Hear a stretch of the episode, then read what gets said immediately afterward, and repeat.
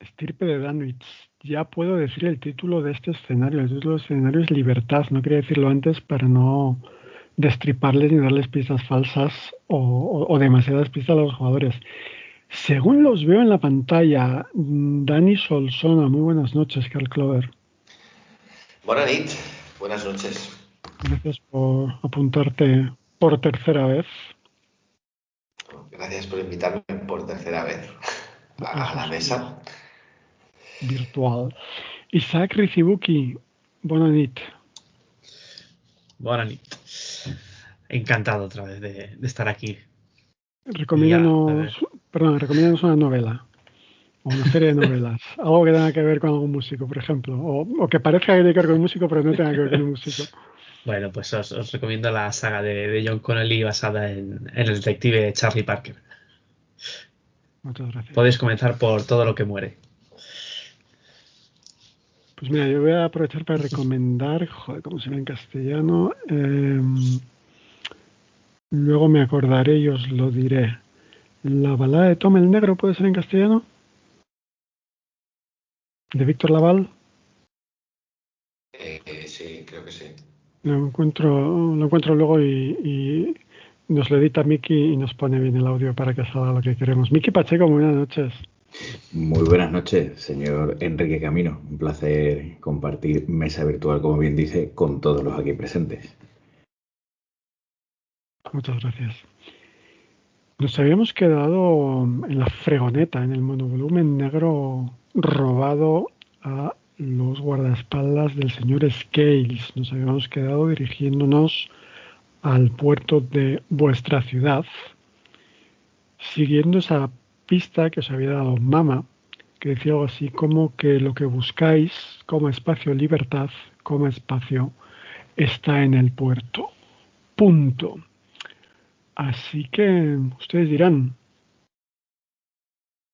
no recuerdo quién iba conduciendo, creo que quedamos que iba conduciendo Aaron.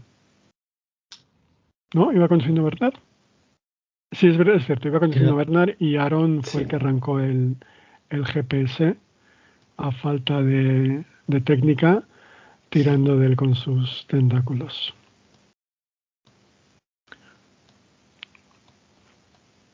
Yo piso el acelerador un, poco más a fondo. No, llego a tocar tabla, evidentemente, porque tampoco quiero que, la policía no, nos pare por el camino.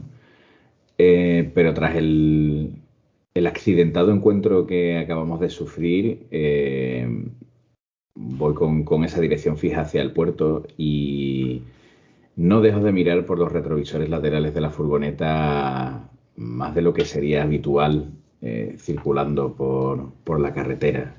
Eh, estoy pendiente de si veo alguno de, de, estos vehículos, eh, como el que vamos nosotros, que tan amablemente nos atendieron en ese garaje. Muy bien. Me parece adecuado. Pues yo voy sentado en la parte trasera y de hecho llevo los ojos cerrados, em, con la adrenalina a tope todavía, sintiendo el latido de mi corazón en, la sien, en las orejas.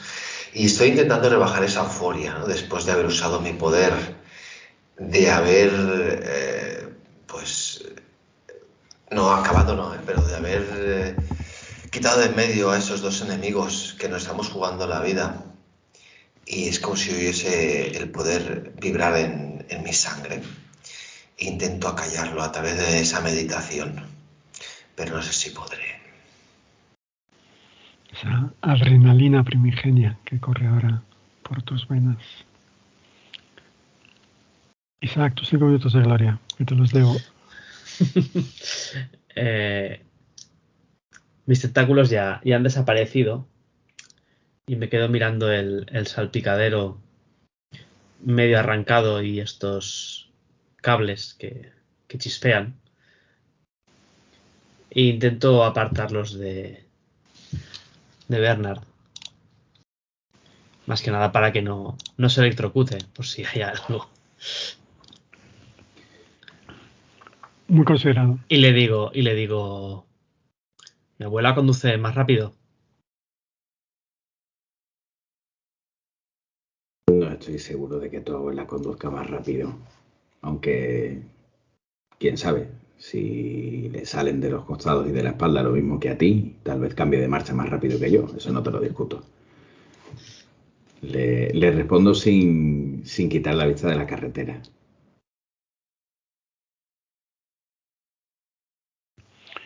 Muy ¿sabes llegar al puerto conduciendo sin GPS? Estamos en nuestra ciudad. Lo normal es que sepa llegar. Por lo menos vamos hacia el mar. Muy bien. El, el puerto es un puerto comercial, así que evidentemente cuando os acercáis a él, lo primero que percibís son esas extensas. Bueno, lo primero que percibís son las colecciones de contenedores y de grúas.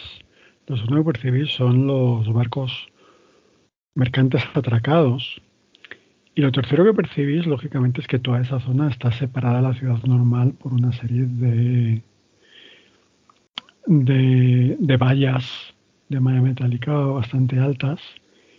Y obviamente, según veis por la carretera, dentro de unos metros llegaríais a una pequeña rotonda, una de cuyas salidas da a la entrada al puerto que está monitorizada por una por una casetita donde hay uno o dos guardias y un paraván que sube y baja. Así que digamos que estáis a tres dados de 6 por 10 metros. Es a 40 metros del, lugar. esa manzana y media, por ejemplo.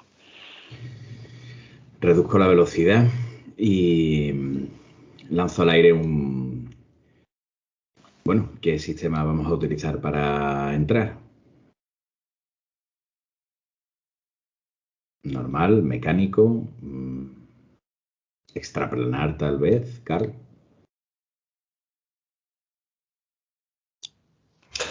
¿Por qué no podemos decir que queremos entrar y entrar? Em, sería una opción. O hay que entrar con permiso de trabajo o algo así. No he entrado nunca, la verdad. Es mi ciudad, pero nunca he visto mi puerto. La entrada al puerto eh, necesita estar autorizada, es decir, tienes que tener un motivo para entrar en el puerto. Tienes que estar en la lista de invitados o tener un pase.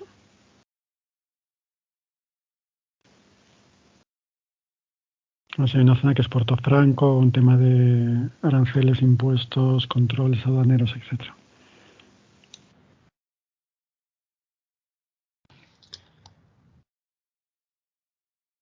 le, hago un gesto a, Bernard para que aminore y se detenga antes de llegar al, control.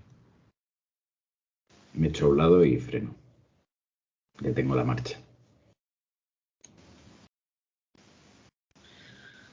Eh, tenemos que conseguir algún documento que nos permita entrar.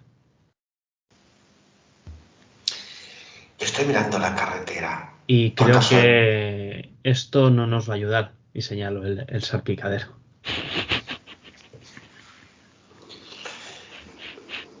Sí, no, no, creo que cuele decir que venimos a recoger un GPS que viene en un container. Por casualidad. Creo que ibas a decir algo. Por casualidad, eh, si giramos la cabeza a nuestra izquierda, mm, vemos eh, esa pared obtusa, ¿no? Igual es una parte de montaña. Si miramos a la derecha, eh, bueno, o al otro lado, ya no sé qué he dicho, eh, al otro lado puede ser que veamos vallas y rejas, y al otro lado contenedores y esas calles o esa carretera que tiene el, puerto.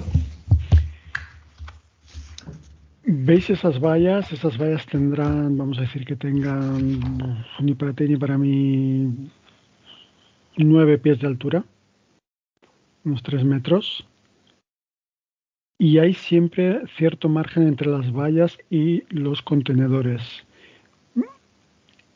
Lo cual no quiere decir que si busquéis un poco no puede haber un lugar un poco más apartado a través del cual podéis saltar la valla y pegar una carrera muy rápida a los contenedores y libraros de que alguien os, os vea. Lógicamente también hay cámaras de seguridad de vez en cuando y lo que hay es por dentro bastante movimiento, bastante movimiento de vehículos, bastante movimiento de personal con sus chalecos amarillos y sus cascos.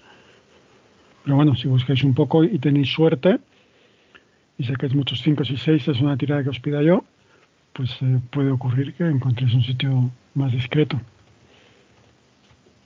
¿O no? Yo no estaba pensando en saltar precisamente.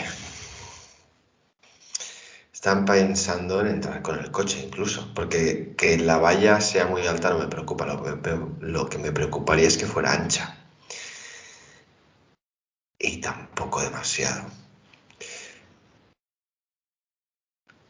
¿Crees que buscamos una manera de pasar por aquí?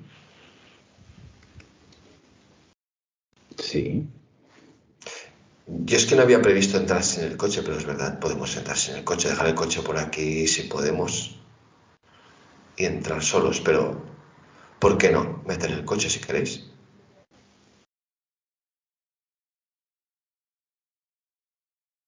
Si te ves capaz, Carl, supongo que salir será menos complicado que entrar. ¿Qué es lo que propones? Mm, yo, sinceramente, lo que estaba visualizando era. Porque he visto que, que podía ser muy difícil, pues había pensado en, en hacer desaparecer esa valla durante un momento, meternos con el coche y ya estamos dentro circulando. Nadie nos va a pedir nada una vez dentro. Em, lo que no sé si luego para salir en verdad va a ser un problemón. Bueno, pero para, para, salir, Carl, siempre podemos derribar la valla y no mirar atrás como una mala historia de amor. Cierto. Nota del máster, esto se está grabando un 14 de febrero, hablando de... Muy bien traído, Miki. no nos juzguéis, sí. lo estamos grabando el 14 de febrero, no nos juzguéis por esto, ¿vale? Hasta Berto Romero y Buena Fuente lo hacen, que graban. Perdón. Igual, igual sí que hay algún punto que podemos saltar la valla y ya está, y ahorrarnos esos, eh, esas vibraciones negativas en la sangre. Yo, por, por dar datos, que yo aquí me pagan por dar datos, ya lo sabéis, hacer desaparecer suficiente superficie de valla para pasar con el monovolumen va a ser magnitud 2, que no es mucho para que hagáis el cálculo.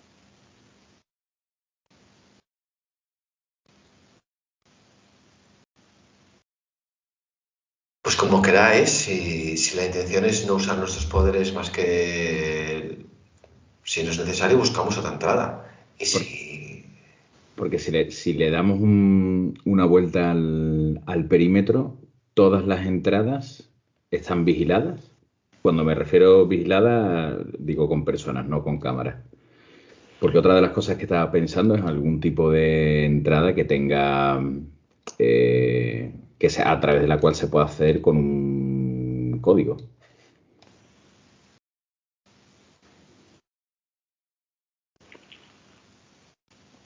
Si recorréis el perímetro con la furgoneta o el monovolumen, encontréis dos puntos de entrada de carretera, es decir, por los que pueden entrar coches, y los dos eh, dependen de una garita y de un, un paravano, ¿cómo se llama esto? Una, una valla, una barra.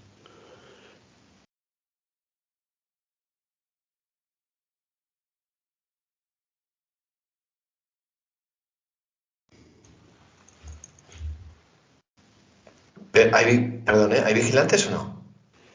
En las garitas hay vigilantes. Claro. Por lo Es menos que yo entiendo que, uno. Yo entiendo que lo que proponía Bernard era encontrar algún lugar sin vigilante, ¿no? Como si hubiera solo ese, si ese sitio en el parking que pones el, el, ticket y se abre la puerta y no hay nadie. O con una, o con una valla, evidentemente, que, que mantenga el cercado de la zona, pero que introduciendo un código se abra para que pueda pasar el, un vehículo, ¿no? como una zona de carga y descarga sin, con vigilancia de cámaras y demás, pero sin, sin seres O humanos. incluso, o incluso algún acceso a pie. No hay accesos a pie, todos los accesos son... O sea, puedes acceder a pie, pero vamos, no hay, no hay accesos que sean de solo a pie.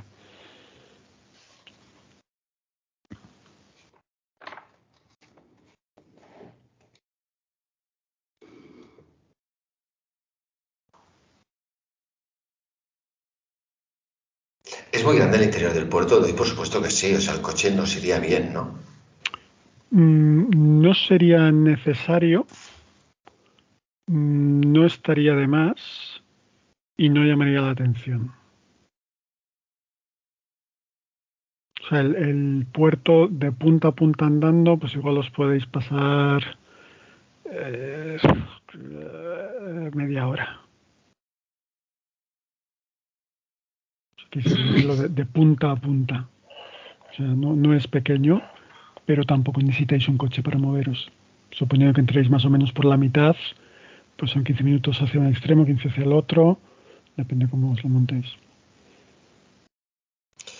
Bueno, igual sabiendo que Sketch va detrás nuestro, el factor tiempo puede ser clave, ¿no?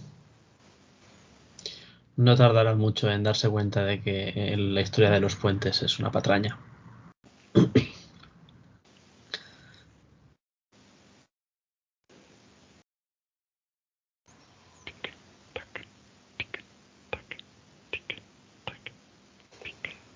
Pues, no sé, el sitio más despejado, ¿no? Que veamos más fácil, que llamemos menos la atención y, y vamos a meter el coche dentro, ¿os parece? ¿De acuerdo? A riesgo de fallar la tirada y daros la madre de todos los galletazos contra un container de barco. Ya, ya sé.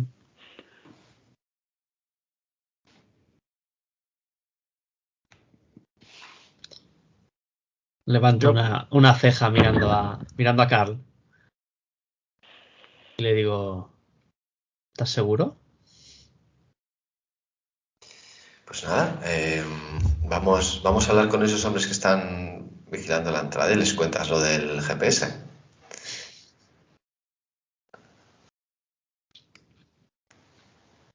Igual podemos escalar una valla, sinceramente, es que lo que, lo que veamos, ¿no? Entiendo que estamos un poco confundidos, sin, sin tener muy claro el plan y si vemos algo que nos facilita el camino, lo cogeremos. Hay una valla de, de- malla metálica de 3 metros de altura con dos entradas para, para vehículos separadas por varios cientos de metros y cada X, pues no sé, cerca de 150 metros, por ejemplo, hay una cámara de seguridad de estas que van eh, penduleando 180 grados. Hay zonas que están dando a partes de la ciudad donde hay más tráfico y zonas que dan a partes de la ciudad donde hay menos tráfico, son más discretas. Del mismo modo, mirando hacia el interior, hay lugares de la valla que dan a una parte interior que es más discreta, donde solo hay unos cuantos contenedores apilados, y hay zonas que dan a lugares donde hay más tránsito de personas y mercancías.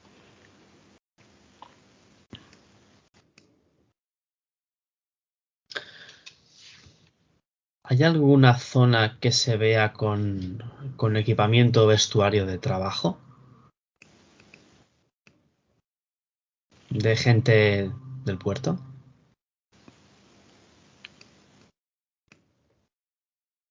Hay un edificio de administración y hay un pequeño edificio anexo a unos hangares, unos almacenes grandes. Eh, en esos dos sitios, así a primera vista, parece que habría tránsito de gente, de, trabajadores propios del puerto. Si no son los cambiadores, será la cantina o será algo así. No sé si te vale esa respuesta. Mm, Buscaba algo más del tipo de tipo vestuarios o algo así donde no. Es, Desde es estás es difícil sí. concreto.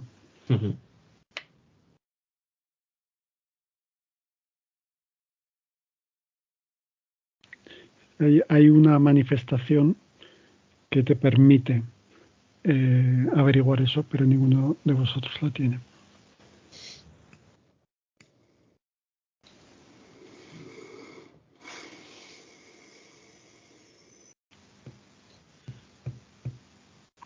Venga, hombre, que habéis, os habéis Pues- de cinco guardias híbridos y se está parando una puerta. Las puertas es el demonio. Pues- Es el quiz. Todo el mundo lo sabe.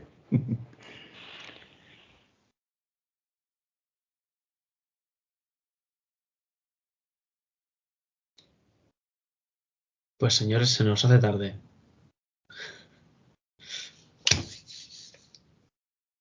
Me bajo de, me bajo de la furgoneta y, y me voy a la garita. Muy bien, Yo te sigo. andando. Entiendo. Sí. Muy bien, pues Carl, ves, ves que con paso decidido Aaron, seguido por Berna, se acerca a la garita. Muy bien, estáis a 20 metros la garita. Estáis a 18 metros la garita. Estáis a 16 metros la garita. Estáis a 14 metros la garita.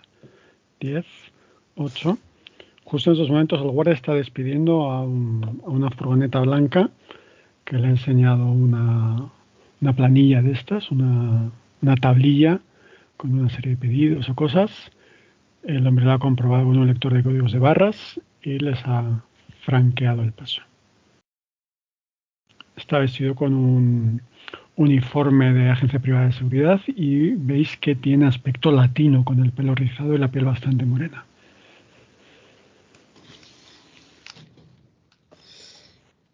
Pues eh, yo mm, me acerco y voy a, voy a intentar despistarlo. Así que le, le diré. Llamaré la atención de manera que mm, tenga que mirarme a mí y hablarme a mí sin que vea la furgoneta de. de Carl. Mm, Le vale. digo, gira hacia Oiga. oiga, disculpe. ¿Cómo le puedo ayudar, caballero? Buenos días.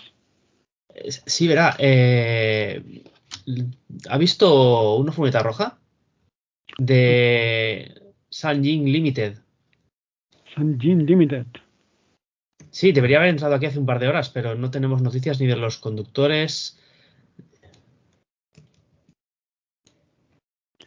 El hombre empieza a revisar la planilla, empieza a buscar- ¿cómo, cómo, cómo se escribe eso? ¿Con S o con X? Con SH. SH. Dos horas, mira el reloj. Pues no, 6 y 20. Pues una furgoneta roja. Pues no. Vamos a ver. Y luego se pone a, a mirar la planilla. No sé qué queréis hacer mientras. Yo me he pasado a la, al asiento del conductor por si hace falta encender el coche y, y salir cagando leches. No, no, ya le estoy haciendo un gesto a Carl diciendo tira, pero tira para adentro. A Bernard. Ah, exacto. A, a ver, Vale, vale. perdón. Vale. Va- Vamos a hacer esto. Vamos a hacer una. Vamos a utilizar la regla. Ah, no, no, no, a, a Carla, a Carla, le estoy, diciendo- le estoy haciendo las señas a Carla, a, a la Sí, sí, furgoneta. sí, Ah, con el coche, vale, vale, vale. Sí, vale. sí, que tire, que tire. Eh, Aaron, vamos a tirar tu. Vamos a tirar tu encanto. ¿Queremos tirar tu encanto o es demasiado? Es abusar.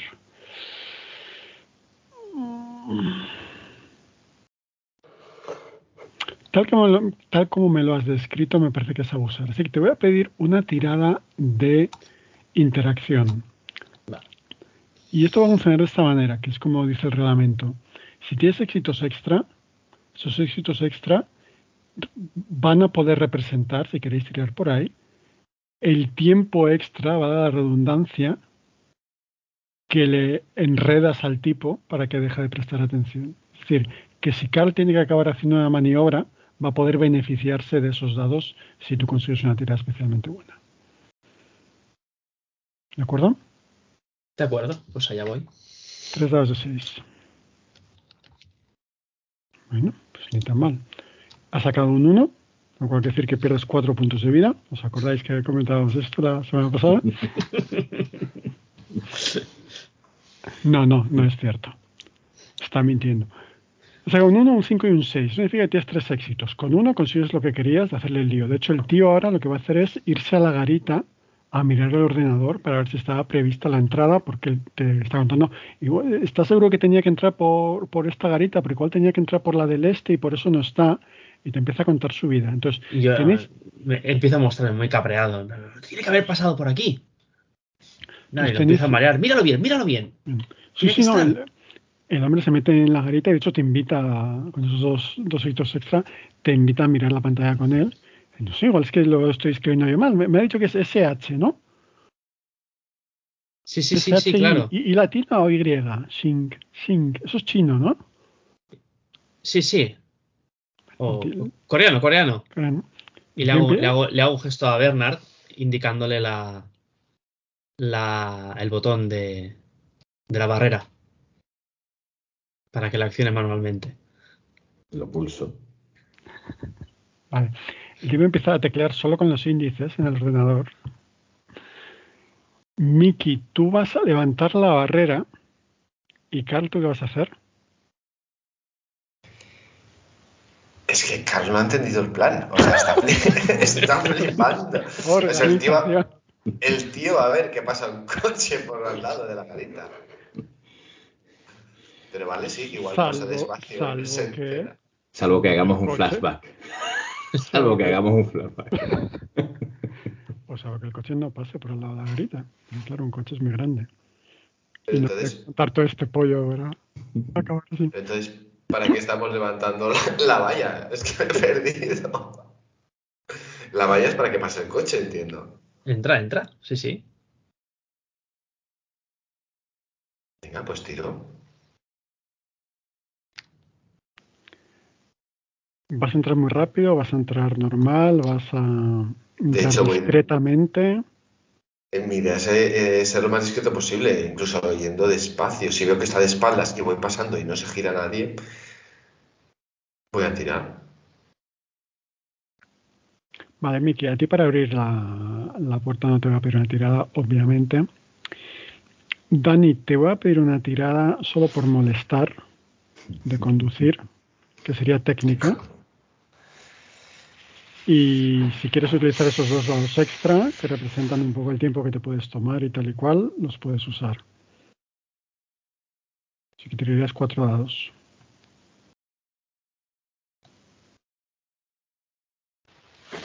Dos éxitos. ¿Cuatro? Cuatro éxitos. Los seis son dobles éxitos. Ah, coño. Se quedado cuatro, seis, dos, seis. La tercera sesión lo pillo, ¿eh? Muy bien, pues eh, mm, os coordináis perfectamente. Eh, los guionistas del equipo A estarían orgullosos de vosotros. Y nada, pues eh, Clover pasa al otro lado justo cuando Aaron deja caer una grapadora enorme para que haga ruido, el hombre se agache, Mickey Pacheco tose. prometo, prometo, y esto lo digo desde la mayor de las sinceridades, prometo que lo de toser lo había pensado. Que ya hace muchos años ya te conozco como, piensas. Entonces, mientras le vuelves a dar al botón para que baje la, el paraban este, que le llamo paraban y no se llama paraban en castellano. La, la barrera. La barrera. es que en polaco se llama Slavan, entonces no sé por qué mi, mi cabeza acaba pensando en paraban. Mm, y bueno, pues estáis, ya estáis al otro lado, no al otro lado del umbral, afortunadamente, sino al otro lado de la entrada del puerto. Muy bien, pues no encuentro. Mm, ¿Quiere que llame a.? No sé, igual han llamado y han, y han cancelado. ¿Quiere que llame a administración y pregunte? Sí, por favor. Sí, por favor. Es, es, un, es un pedido muy importante. Pues, deja las cosas, deja la, planilla, coge el hago, hago, como que estoy muy nervioso y le digo, ¿se, puede fumar aquí? No, no, tiene que salir, lo siento. Pues estoy, estoy aquí fuera. Sí, sí, claro, yo enseguida salgo y le, comento. Y salgo, por, y salgo de la garita y me, meto en dirección a donde está la furgoneta, hacia donde ha ido la furgoneta. he sacado el móvil atendiendo una supuesta llamada y, he hecho lo propio. Me he ido introduciendo también en el, en el puerto. El, estilo cara nunca caduca, me parece genial. Mm, muy bien, habéis pasado, llegáis a un, a un cruce donde hay un panel enorme con un plano de las instalaciones del puerto y cada zona coloreada en un color diferente, la, la redundancia pues, eh, importaciones, cargas pesadas, cargas peligrosas, está un poco así estructurada. Y cuando os ponéis a mirar ese plano, vamos a cortar un segundo y vamos a ver a Garita con el pobre Manuel, que es el guardia saliendo y dice, pero, pero si estaban aquí hace un momento, pero si estaba tan preocupado. Y, y volvemos a cortar a vosotros mirando ese panel. La zona Greysir, tenéis el, puerto entero de vuestra ciudad a vuestra disposición. De hecho, no, sé si estáis buscando algo concreto, si la palabra libertad os ha llevado a pensar algo concreto. Tenemos varias teorías en la anterior sesión. Por si se da la casualidad de que en esta zona está, vamos, yo al menos voy mirando el nombre de los barcos. O en los, o en los containers que se puedan, que se puedan ver. Vale, los, containers llevan. Generalmente llevan códigos numéricos. O llevan códigos numéricos y los logotipos de las empresas, efectivamente. Eh, por casualidad hay varios del, del Synclan este que, que buscabas tú. De hecho, existe esa empresa que se te ha ocurrido. Y los barcos, pues claro, están al otro lado. Así que desde donde estás quizá no puedas ver los nombres, pero los dos que llegas a ver son el Maersk Liner 2 y el Viento de Marfil homenaje a qué relato de Lovecraft es el nombre viento de marfil para un barco. El que lo saque tiene una silla en la siguiente sesión. Es la. Es. Ay, no lo sé. Ahora. No sé si es la de Kadaz, puede ser. Yo creo que no, pero. No. Es una de que nacía con un puerto. Mm, ustedes dirán, estáis rodeados por gente con, pues eso, con sus chalequitos amarillos, sus cascos blancos, hay varias furgonetas, hay varios trailers, hay varios eh, como excavadoras estas pequeñas que parecen de Lego, que a mí siempre me hace mucha gracia, de una sola persona, pequeñitas, y un montón de ganchos y piezas de, de las de las grúas. Un montón de cadenas oxidadas de alguna gaviota, vamos a poner alguna gaviota, y muchos, muchos, muchas manchas de óxido en el suelo. Hace mucho que no limpian bien. Yo le hago un gesto a, eh, te hago un gesto, Carl, con la mano para que pares la furgoneta. Eh, me quito la cazadora de cuero, me, me remango un poco las mangas y, y, dejo mis gafas en, en el salpicadero de, del vehículo y me bajo y me acerco a uno de esos operarios que hay por ahí. Vale, tira. ¿Cómo? Perdón. Tira. ¿Cuánto tienes en, acercarte a operarios de puerto? En acercarme a operarios de puerto, eso sería interacción o físico. Lo digo físico, por lo de acercarme. para acercarte. Primero para acercarme. No, no hay, hay, gente por ahí. Hay uno que igual que, es más un capataz, parece. Quizás te interese hablar con él. Pues sí, trato de, interceptarlo. Eh, eh, perdone, perdone, ¿me puede ayudar? En la zona 2, tiene que ir toda la zona 2 ahora. ¿Qué necesita? Eh, pues mire, nos han mandado a recoger una, una historia, no sé, y, mis compañeros y yo estamos un poco perdidos. Estamos buscando eh, un barco que se llama Libertad, puede ser, ¿le suena? Como en la canción. Ah, pues no sé, mire, aquí ahora mismo habrá unos 37 barcos. Pregunten en la capitanía o, busquen en, los registros. Yo ahora no, no puedo decir. Libertad. Vale, eh, capitanía por dónde queda. Capitanía es el edificio alto de, tres plantas, donde pone administración y capitanía. Vale, vale. Pues Usted no viene mucho por aquí, ¿eh? No, claro, es que además es nuestro primer día de curro. Bueno, pues lo primero que tiene que hacer es eh, póngase usted, por favor, un chaleco amarillo y un casco blanco, porque si no le van a acabar atropellando, ¿vale? Oh, joder, es verdad. claro, no, no tendrás por ahí alguno, ¿no? Eh, no tengo ni para mí, que no tengo ni para lavar, así que búsquese, búsquese la vida, campeón. Vale, vale. Eh, gracias, de todas formas. Entro en la a la furgoneta. zona 2, todo la zona, me da igual que no que bueno, pues si no cabe no lo sacáis del barco y ya está, y habrá que esperar, porque tiene que ir a la zona 2. Si nos salimos de la zona 2 va a haber multa y vamos a volver a empezar. Lo mismo que hace un mes. Joder, parece que estoy hablando con mapaches más que con trabajadores.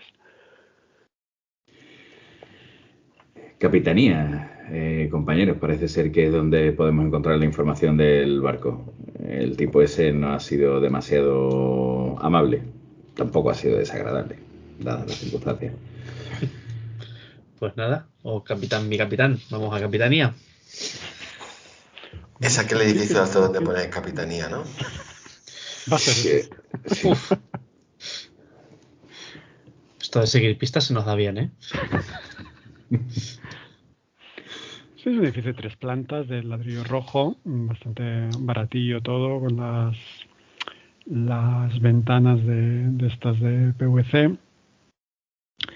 Y bueno, pues eh, hay un hay una serie de, de placas en la entrada que dan la referencia a los diferentes departamentos, ¿no? Pues capitanía, piso 2, eh, oficinas 3 y 4, eh, zona de no sé qué, declaración de caras peligrosas, piso 3, tal y cual. La, la capitanía concretamente está en la, en la suite, en la oficina 107 de la primera planta.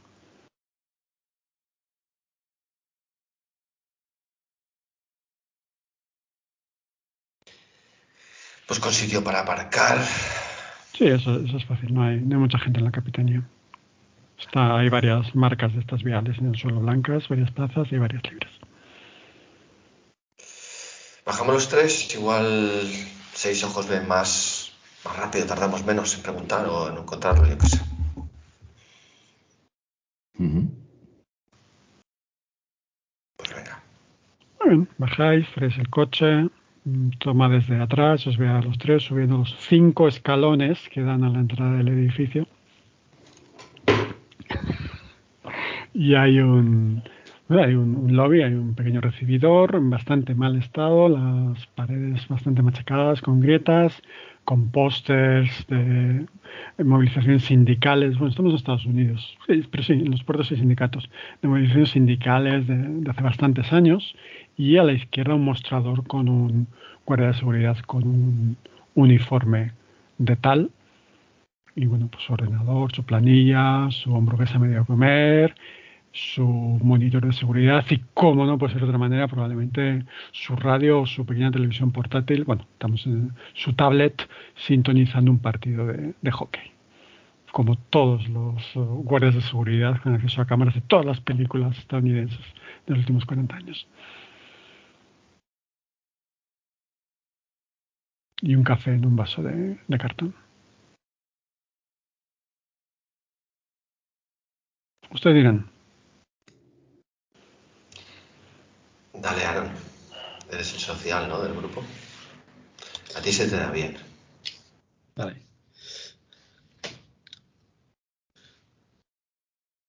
Oiga, buenas, disculpe que le moleste. El tío levanta la mano derecha con dos dedos. Momento, momento, momento, momento, momento. Y oís por, por el tablet.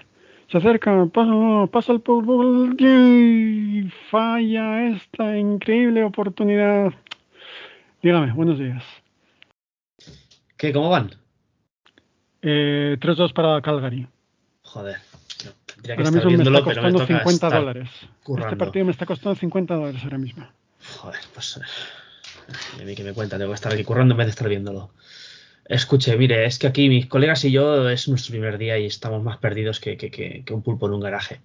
Eh, Eh, estamos buscando un Un barco. pulpo en un garaje. ja, ja, ja.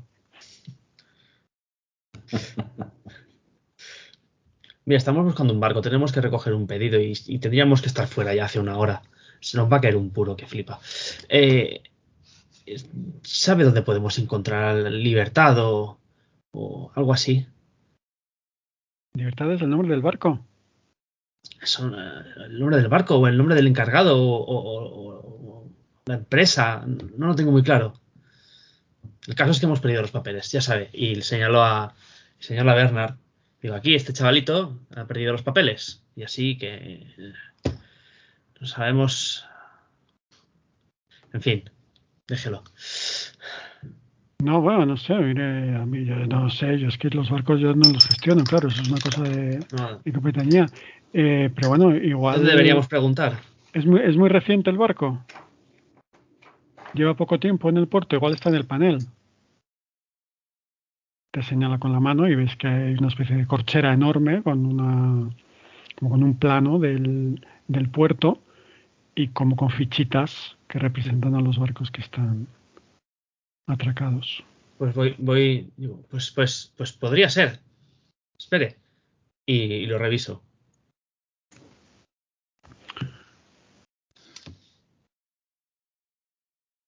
Hay una ficha eh,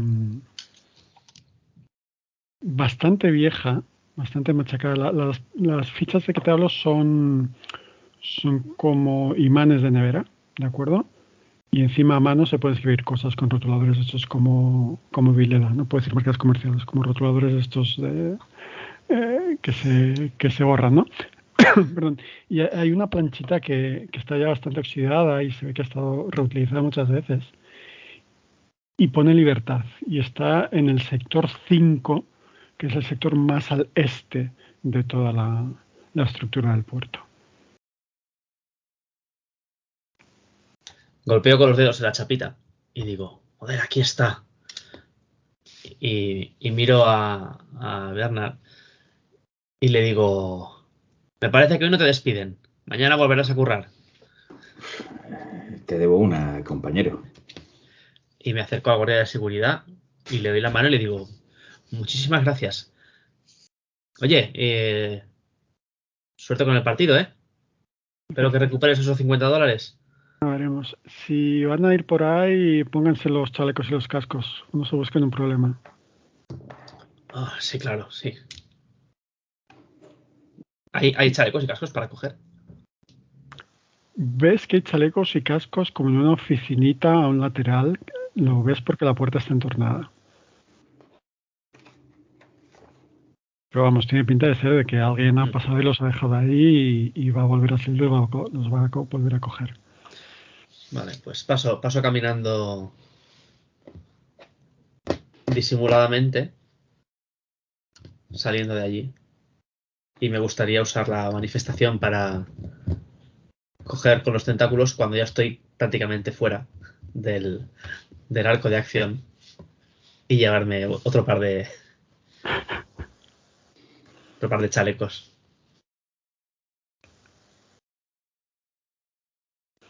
Vale, te doy, te doy eh, personalidad de simpático, así que te lo doy por un paso si quieres, un por uso automático. No necesitas mucho tiempo para hacerlo.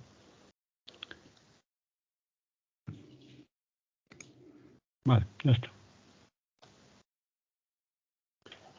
Bueno, pues tenéis vuestros chalecos, tenéis vuestros cascos, tenéis vuestra furgoneta y tenéis la información que necesitabais.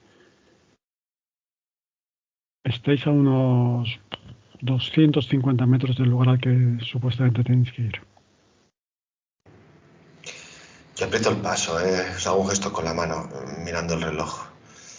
No nos podemos fiar. Esto está siendo demasiado sencillo y esta gente no va a tardar en, en encontrarnos, así que... Perdón, ¿desde ahí vais andando? Pregunto.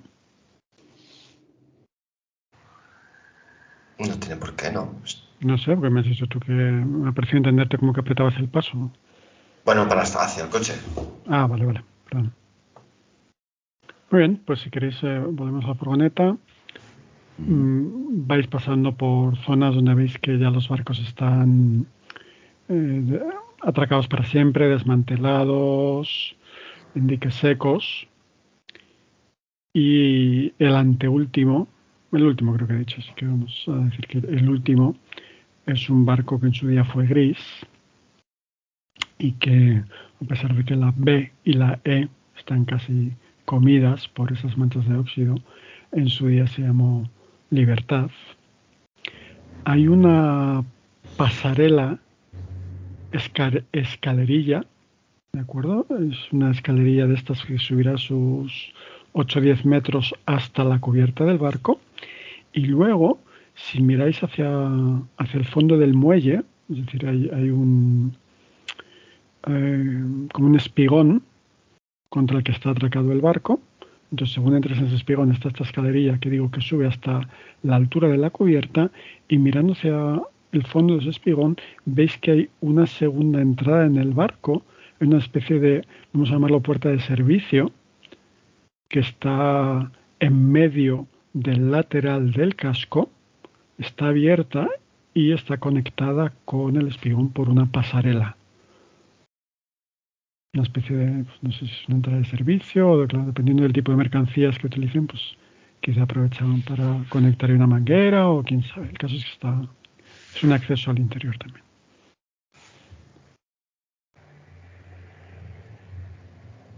Si miráis al agua, el agua junto al casco está llena de espuma, de basura, de manchas irisadas, de combustible, de mondaduras de fruta, de pescado muerto y de todas estas cosas que acaban junto a los barcos en los puertos.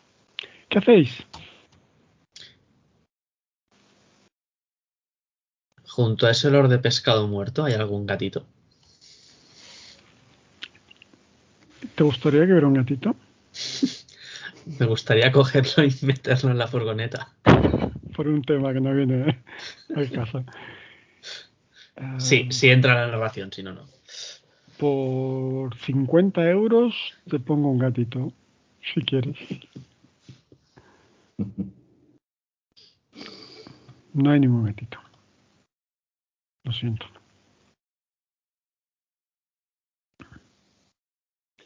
Oléis el mar, oléis las algas, oléis la, el salitre en el viento. El viento siempre pega un poco más fuerte junto al agua. ¿Cuál es la eslora del barco?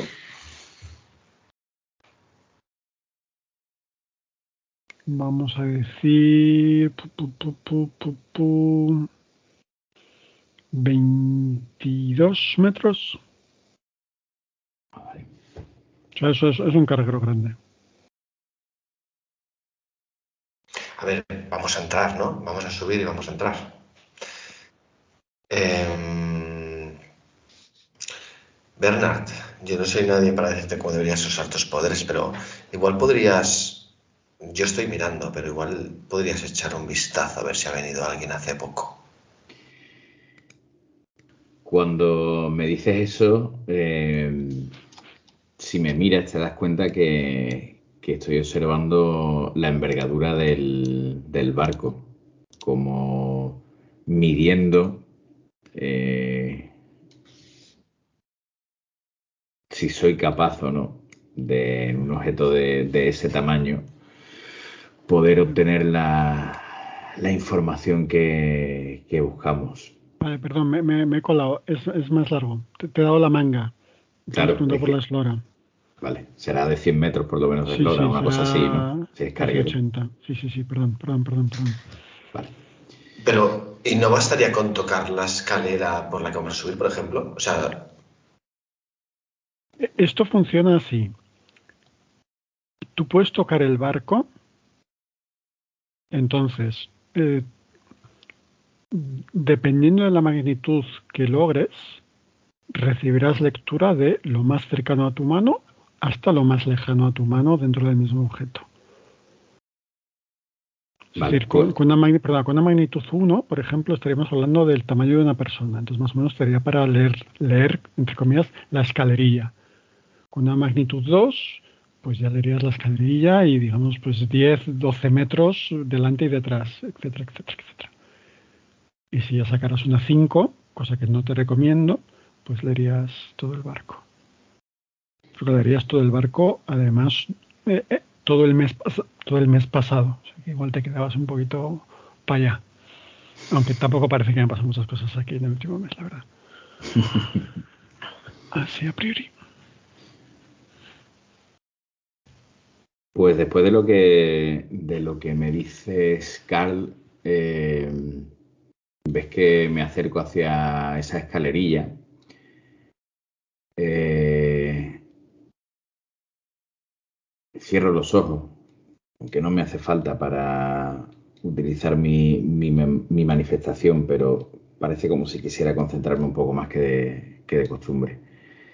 Y coloco ambas manos sobre, sobre ella como si fuese a subir, pero realmente no llego a estar tocándola. Apenas dejo un centímetro de separación. Y mm, si os acercarais, si estuvierais cerca, veríais cómo empiezan a salir de la punta de los dedos, de la yema, de la palma de la mano, una serie de, de hilos blancos que van entrelazándose con, con esa escalerilla. Voy a utilizar mi manifestación en su forma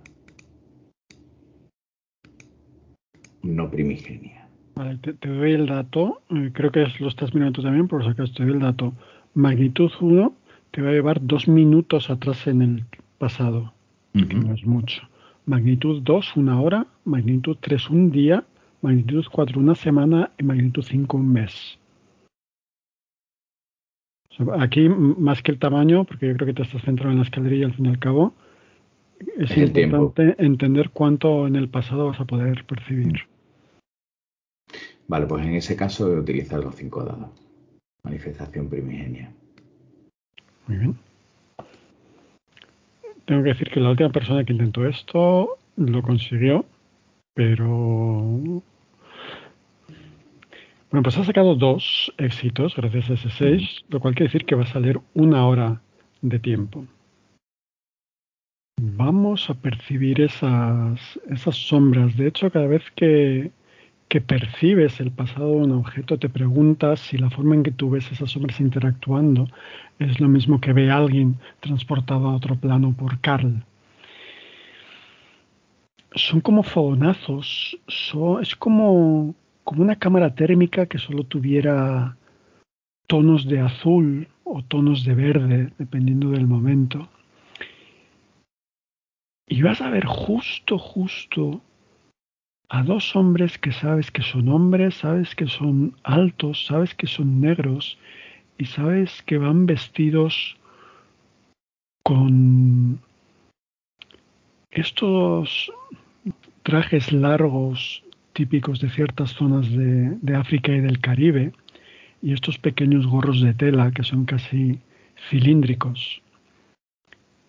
Y uno de ellos sale de allí con un maletín metálico extremadamente moderno. Eso es lo que has percibido. Ahora te voy a tachar dos pasos antes de que se me olvide. Sí. Después de, medio minuto veis como me separo de, la escalera. Me paso una mano por delante de, la frente y, me, incluso de manera casi automática me, quito las gafas, las limpio y me, me las vuelvo a colocar. Eh, parece que han salido un, par de tipos. No sé si el barco viene de, de alguna zona de, África. Creo que llevaban eh, ropajes de, por allí. Y uno de ellos llevaba un, maletín particularmente moderno. ¿Pero han salido de aquí? Sí. ¿Cuánto hace de eso? Creo que no mucho, Carl. No sabría decirte con exactitud. Tú, perdona, o sea, tú sabes que es más o menos una hora, porque es, es lo que, que sientes. 45 minutos, una hora. No hace demasiado. ¿Has podido ver si hay alguien dentro ahora mismo? No. Solo, solo he podido ver la zona de la escalerilla y, un poco más allá. No, he podido ver el. No he podido ver el resto del, del barco. Pues tendremos que entrar. Doy una palmada. Me encanta.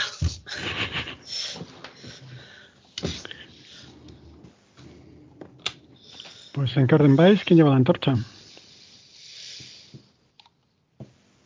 Supongo supongo que subo yo el primero, ¿no? Que estoy más cerca de, de la escalerilla. Muy bien, vamos a subir por esta escalerilla, llegáis al, a la cubierta principal, veis la superestructura, la, la casetita que tiene encima los, los, barcos, está hacia el fondo, porque como hemos dicho, esto es un barco de cargas, y que toda la parte frontal está reservada para, para las mercancías y los containers. Eh, veis que la zona de carga es muy poco profunda, hay unas bodegas, en este barco hay unas bodegas que no llevan containers, puede ser porque lleve líquido o porque lleve granel, puede llevar grano o algo así, ¿de acuerdo? Que se echa directamente en, en la bodega. Mm, y eso desde donde estáis no lo veis. Hay varias escotillas de estas que se cierran con una, con una llave de, de rueda que probablemente den a la zona inferior y si no, pues llegarías a la superestructura y ahí pues lógicamente hay puertas para entrar, una está entornada, otra está medio rota que le han dado un golpe y a partir de ahí como ven. Que va adelante, elige, venga. Pues me acerco en dirección hacia la puerta entornada. Muy bien, pues da, da un pequeño pasillo. Eh, la puerta tiene esas formas como ovalada y se cierra herméticamente. Y el pasillo, pues bueno, es muy estrecho. Veis que, que a mano derecha hay una escalería que sube y baja por los diferentes niveles de la superestructura. A mano izquierda hay una corchera que en su día estaba cubierta por una plancha de, cristal o bueno, probablemente de, de plástico, tema de roturas, con un, con un diagrama del barco. Veis que hay una abrazadera donde en su día había un extintor, lo sabéis porque hay todavía una plaquita de estas de extintor. Y bueno, pues está, está dejado de hace bastante tiempo. O sea, nadie ha, nadie ha utilizado este barco, al menos no como barco, en los últimos años. De hecho, si queréis por dar color, podéis decir que está levemente escorado. Cuando camináis tenéis que ir con cuidado. Está todo levemente inclinado dentro. La escalera va hacia arriba y hacia abajo. La escalera, perdón. ¿Cómo vamos de luz? Mm, por ahora bien. Todavía estáis sobre, la, sobre el nivel de la cubierta, así que hay ventanas.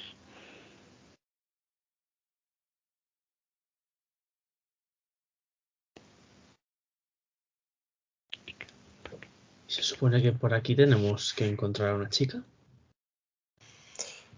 A N. No sabemos qué es, yo ya no me creo nada. No de nada, por supuesto. Camarotes. ¿Buscáis los camarotes? Es que además si hay alguien, igual ha entrado en contacto con esos africanos que dices, igual son cómplices, igual ya no está aquí. No lo sé, solo, solo, solo he visto salir a, a dos hombres. No he sentido que saliese nadie más, al menos en este tiempo, en esa hora. Igual aún están dentro. ¿Cómo van a estar dentro? Me refiero a los. Hemos visto. Bueno, Al resto. él ha visto dos. Quizás sean más.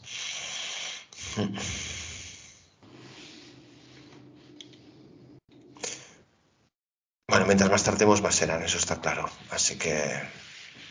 Adelante. Arriba o abajo. Sonrío siempre y digo- abajo. Siempre hacia abajo. ¿Se bajó entonces? Si Carl está de acuerdo, sí. Sí, claro. Bueno, pues eh, bajáis.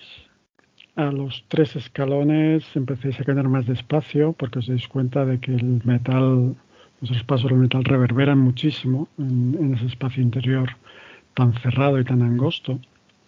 Los escalones son de, de rejilla metálica y entráis, bueno, como siempre, yo voy contando mi, mi película y si no queréis hacer eso o me queréis interrumpir, me interrumpís, por favor. Con motivo, quiero decir. Entráis en, en la zona que está identificada como sala de máquinas. A mano izquierda veis que hay un panel con las últimas rotas, los últimos turnos de la sala de máquinas fechados en 1900. Estamos en 2021, vamos a ver que está en 2005, por ejemplo, la última vez que hubo rotas por allí. Veis que alguien en la pared con una cuchilla o algo ha puesto George 7 de marzo de 2004 y veis también que hay un par de, de, fotos de chavalas ligeras de ropa arrancadas de alguna revista y pegadas sobre la pared. Y por lo demás, pues hay un montón de, de conducciones y de válvulas que dan lecturas de cosas que por supuesto en general no entendéis.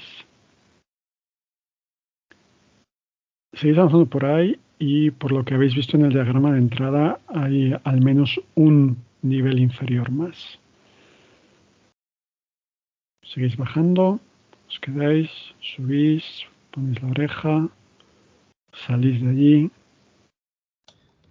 ¿Hay algún, ¿hay algún plano del...? Hay un diagrama de la, de la sala de máquinas. La sala de máquinas ocupa dos plantas la iluminación, antes de que me lo pregunte Carl, es la que os llega desde detrás de vosotros mismos, es decir, desde el hueco de la puerta, porque aquí ya estamos por debajo del nivel de la, de la cubierta y no hay ojos de buey. Y hay, un diagrama, perdona, con las dos plantas de la sala de máquinas y abajo se conecta la sala de máquinas con la zona de carga, con la zona de bodega que no habéis llegado a ver cuando estabais fuera. El que hablábamos que podía llevar grandes los líquidos. Mira a Carl y le digo, si tuvieras que esconderte o tuvieras que esconder algo, ¿dónde lo pondrías? Es posible que le hayan puesto abajo. Yo igual me escondería a, a simple vista, donde nadie buscaría. Pero yo seguiría bajando y luego si hace falta tenemos que subir igualmente para salir, así que ya, ya hemos empezado a bajar. Hemos cogido las armas, las llevábamos en el coche, y por supuesto que las cogemos. Señor director. Bien, no, no, me, no me parece fuera del lugar. Confío en que lo que pase lo podáis resolver hablando, por supuesto, pero bueno, no. Muy bien, pues seguís avanzando por allí. No sé cómo os queréis iluminar, llegado el momento. Podéis disparar y entonces con un fogonazo, las bengalas, con el móvil, ¿vale? Sé que no me gusta jugar en la era contemporánea, esto es demasiado fácil a veces. Muy bien, mm, vamos a bajar a ese segundo nivel de, de, sala de máquinas y vamos a llegar hasta una puerta entornada de color rojizo con un pequeño ventanuco a la altura de la cabeza, con el cristal ya bastante vaído, creo que es eh, la palabra castellana, es decir, que se ha convertido en translúcido a base de acumular porquería y de perder el brillo. Y al otro lado de esa, de esa puerta entornada, en vez de ese olor a sala cerrada que ha estado invadiendo vuestra nariz hasta, hasta ahora y ese leve toque metálico, todo ese óxido que se va haciendo con todas estas conducciones, os llega un olor mucho más limpio, llega olor a mar, llega olor a algas, llega, llega olor a, a brisa limpia. De hecho, casi diríais que habéis escuchado las olas del mar rompiendo suavemente. Yo miro por ese cristal si se puede ver algo a través de la suciedad que tiene acumulada. Poco porque además estás con el móvil, la luz del móvil refleja en el propio cristal, malamente. Hay algo de claridad, pero no suficiente como para sacar formas y colores. Si pego mi oreja a la puerta, vuelvo a, tener esa sensación de que escucho el mar romper. Yo diría que sí. Pero suave, ¿eh? Como en, como en la playa. Como, como en ese espigón de. como en ese muelle. Como podrían sonar las, las olas que dan contra el casco cuando estabais fuera. Os hago un gesto, Aaron y Carl, con la mano para que os acerquéis. ¿Lo oís? Sí. Sí, apoyo, apoyo la oreja.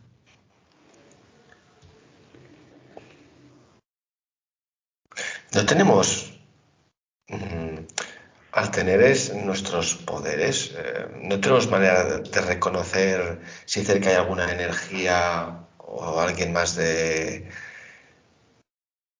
de- de que tenga, comparta nuestra sangre. Esto no, no tenemos ninguna. Detectar magia, dices.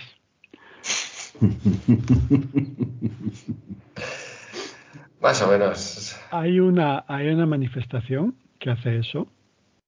De hecho, conocéis el caso de un, de un chaval de 12 años al que raptaron y utilizaban como, como baliza, como, como identificador de, de estirpe, porque los, veía como brillar, decía el niño. Y hay otra manifestación que lo que hace es negar las manifestaciones de otros. Eso es un inhibidor de frecuencias. Pero no es algo que vosotros tengáis generalmente, no, no es algo que cualquiera de vosotros tenga. Yo voy a poner la mano en la puerta y voy a volver a utilizar mi manifestación. Muy bien. A nivel, A nivel primigenio. hemos venido a jugar, ¿no? Como dijo aquel. Correcto.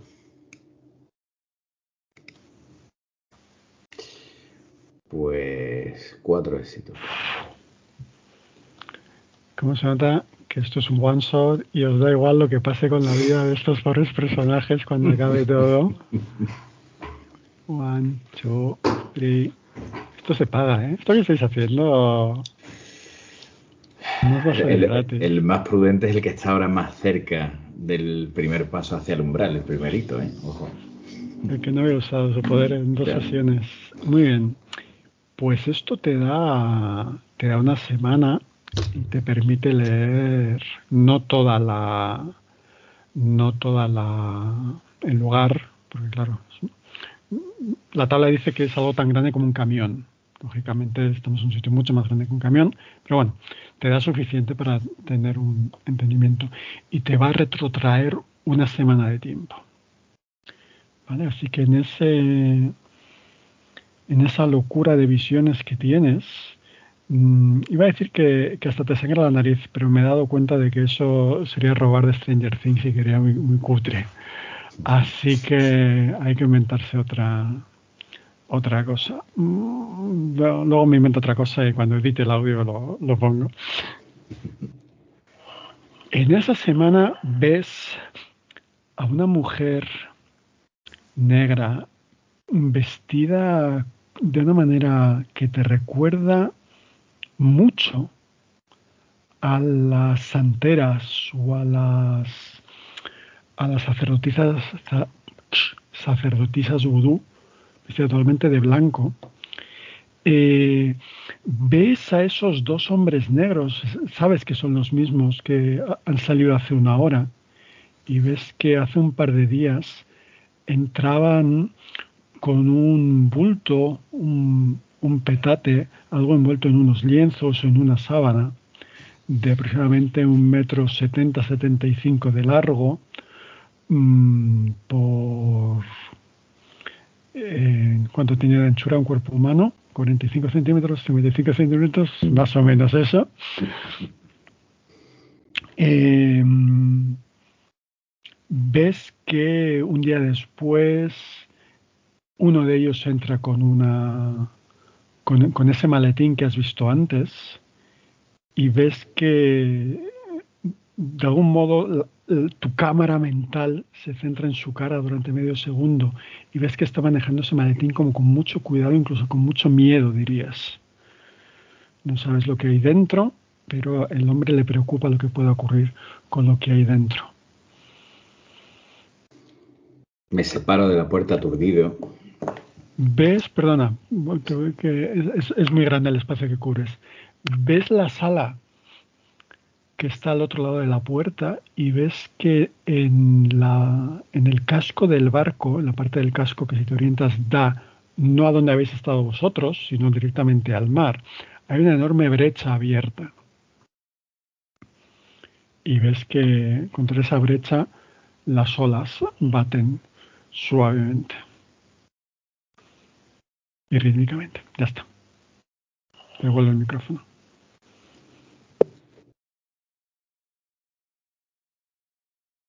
Pues trazabillo y mm, tras recuperarme un, poco comparto con, con y con Aaron lo que, lo que he visto.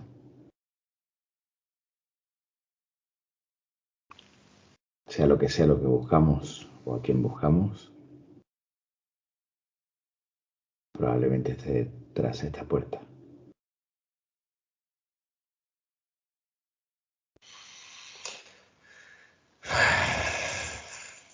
La puerta entendemos ¿Podemos hacernos una idea del espacio que hay detrás? Si es un camerino estrecho, si, da, si se abre otra sección nueva del barco, si...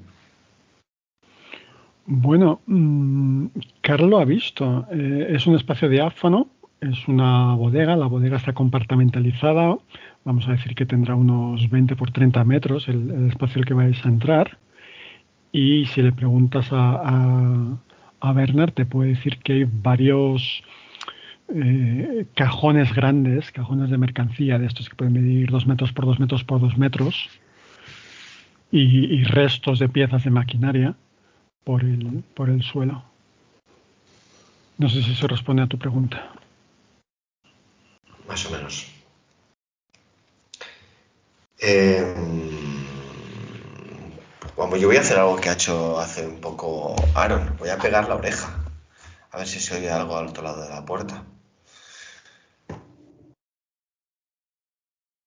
No. Más allá de, de las olas.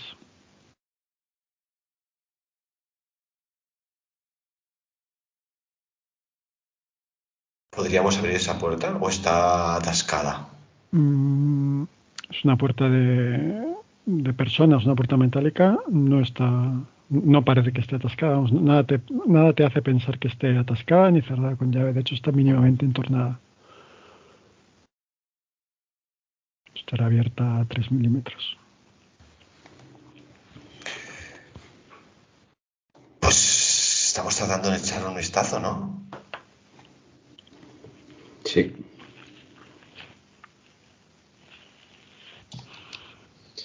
Bien. Vamos. Yo sé lo que hay, o sea que a mí me da igual lo que hagáis. Yo no me voy a quedar con la intriga.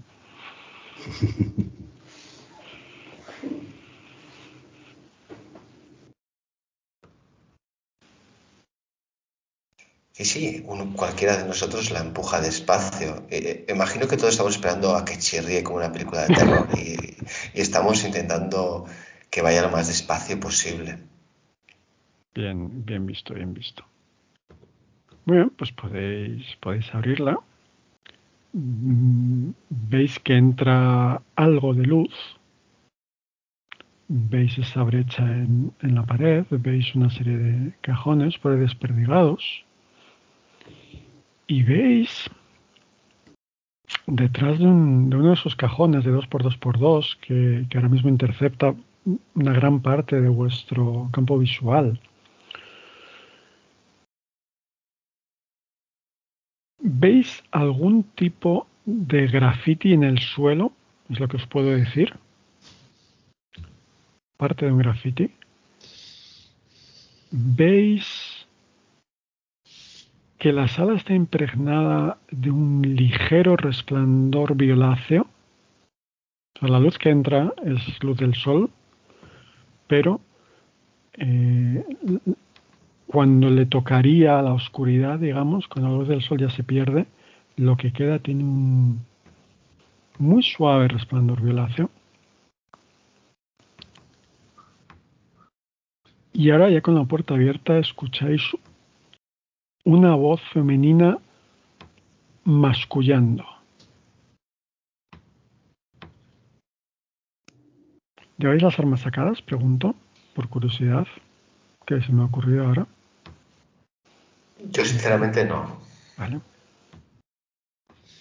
Muy bien, pues ustedes dirán. A mí me gustaría saber qué entendemos por mascullando. Eh, hablar muy bajito hasta el punto en que no eres capaz de identificar palabras concretas por separado. Como balbuceando. Vale. Claro. O sea, está diciendo algo, pero no llegas a entender lo que está diciendo. Yo me estoy cansando de ser prudente. Eso podía ser al- alguien haciendo vudú y estamos aquí perdiendo el tiempo. Así que voy a acabar de abrir la puerta del todo. Y voy a dar dos pasos hacia adentro. O tres. Muy bien. Cuando haces eso oyes, André, ¿eres tú, André? Una voz de mujer. ¿Qué haces? Cinco, cuatro, tres. ¿Eres tú, N? Tú no eres André. ¿Y tú eres N? Y veis que desde detrás del, del cajón se acerca a vosotros, uno aparece y se acerca un par de pasos, esa mujer que os ha descrito Bernard, esa, mujer negra caribeña, vestida de sacerdotisa o, o que a vosotros os hace pensar en sacerdotisa.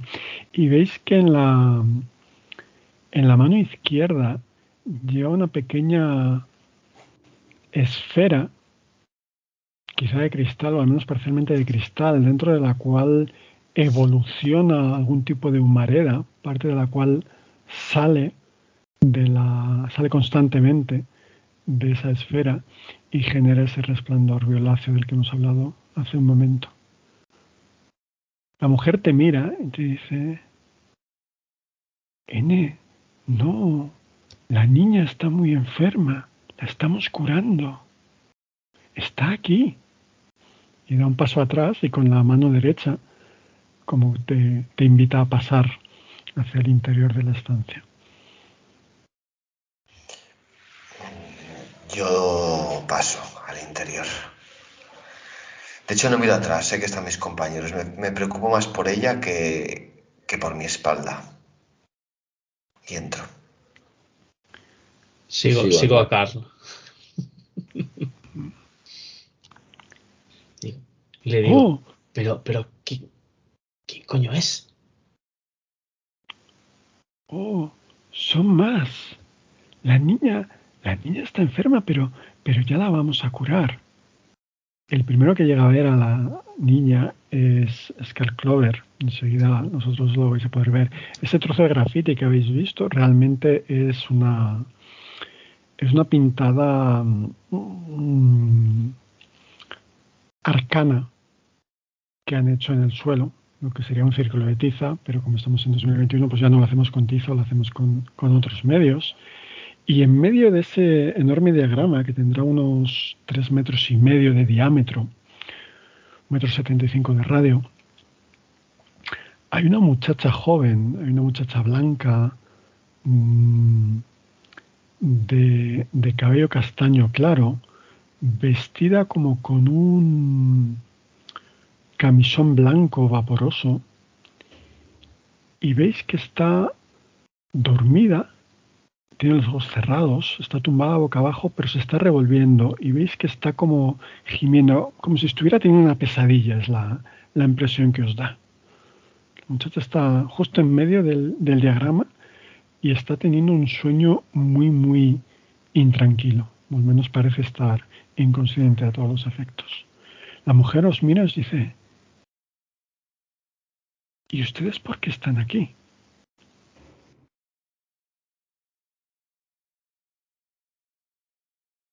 Y se acerca a ti, Carl Clover.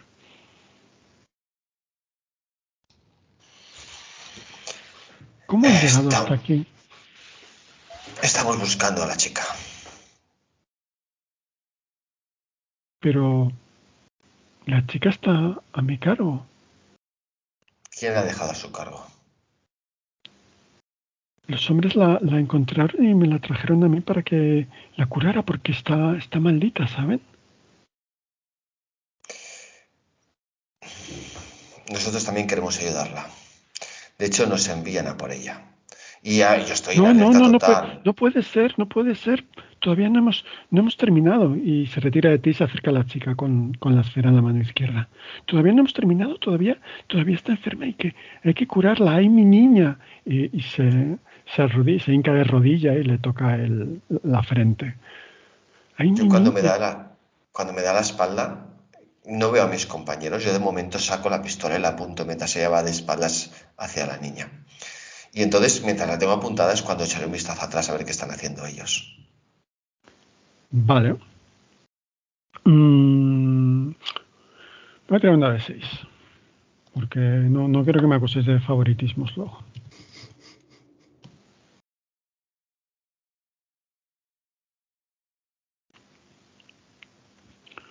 Muy bien, pues tus compañeros están detrás de ti y vosotros veis que Carl, habéis visto toda la secuencia, vosotros dos también, y Carl veis que ha sacado la pistola y ahora os mira a vosotros. Y veis que la mujer está eh, ocupada atendiendo a esa niña enferma, tu muchacha, esa joven. Vamos a quitarle todo el mal que lleva dentro, vamos a quitarle todo el mal que lleva dentro para que no vuelva a pasarle eso horrible que le pasa. Yo imito, cuando veo que Carl saca, saca la pistola, eh, lo imito. Ni tengo tentáculos ni puedo mover a nadie de plano. Así que si preveo que va a haber movimiento, echo mano al revólver. Huele a pescado, ya no solo huele a mar, ya no solo huele a algas, de repente huele a, a pescado. Aaron, ¿qué haces? Voy a tratar de esconderme detrás de alguno de estos cajones.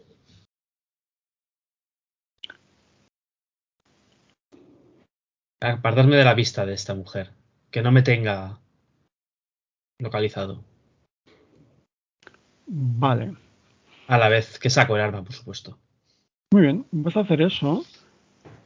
La muchacha, perdón, la, la mujer sigue hablando diciendo, ay mi niña, no, no te preocupes que ya no vas a estar maldita, ya no van a pasar esas cosas a tu alrededor, ya no van a aparecer esos demonios donde estás tú. Aaron, te escondes detrás de un cajón.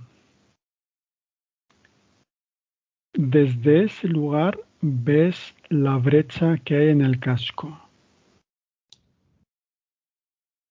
no apostarías mucho dinero, pero apostarías algo de dinero a que algo había por ahí.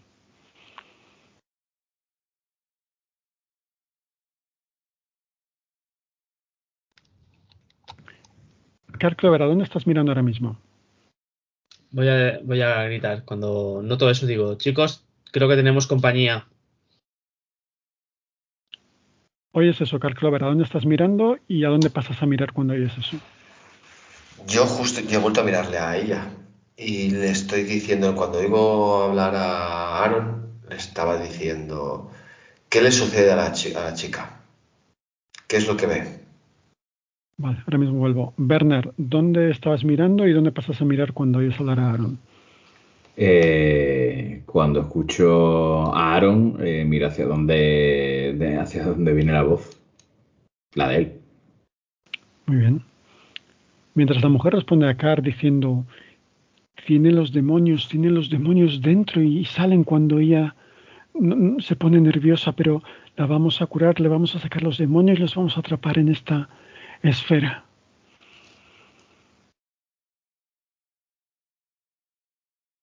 Y si es fuerte, sobrevivirá. Y ahora ese 6 le corresponde a Bernard Borden. Bernard Borden, no sé si alguna vez tu personaje ha visto a un profundo, pero si no habías visto, pues ya, ya se lo puedes contar a tus nietos, porque por la brecha del casco aparecen dos figuras humanoides de 2 metros 20 que te hacen pensar en pescado, te hacen pensar en en dientes afilados de la lamprera, te hacen pensar en garras y te hacen pensar en que deben tener bastantes puntos de vida. Ustedes dirán,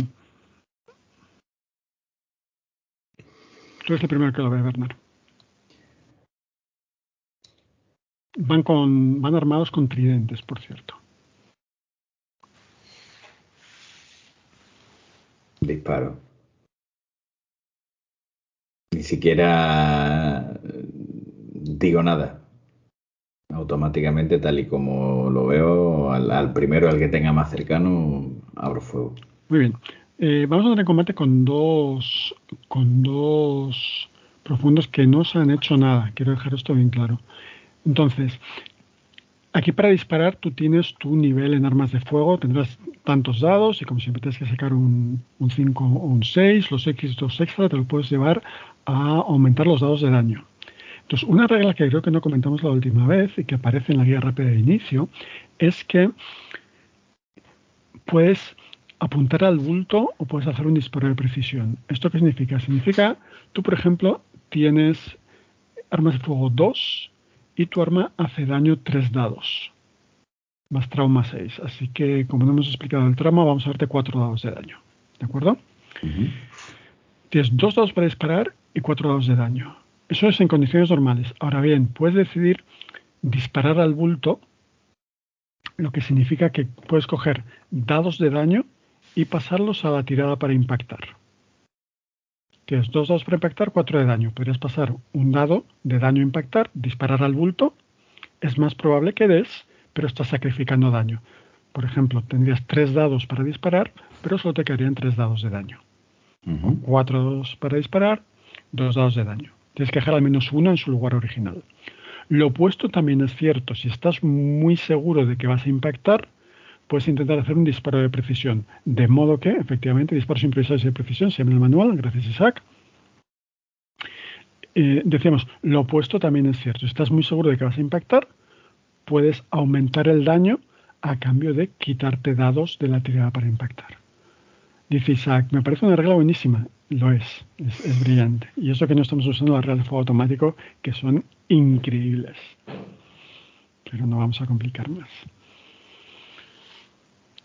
Así que esa, esa es tu decisión. No sé, e, este primer disparo lo vas a hacer sin penalización y sin bonificación por factores externos. Es decir, si no me dices nada, si me dices que utilizas esta regla que acabamos de explicar, tirarías dos dados, necesitarías al menos un 5, etcétera, etcétera, etcétera.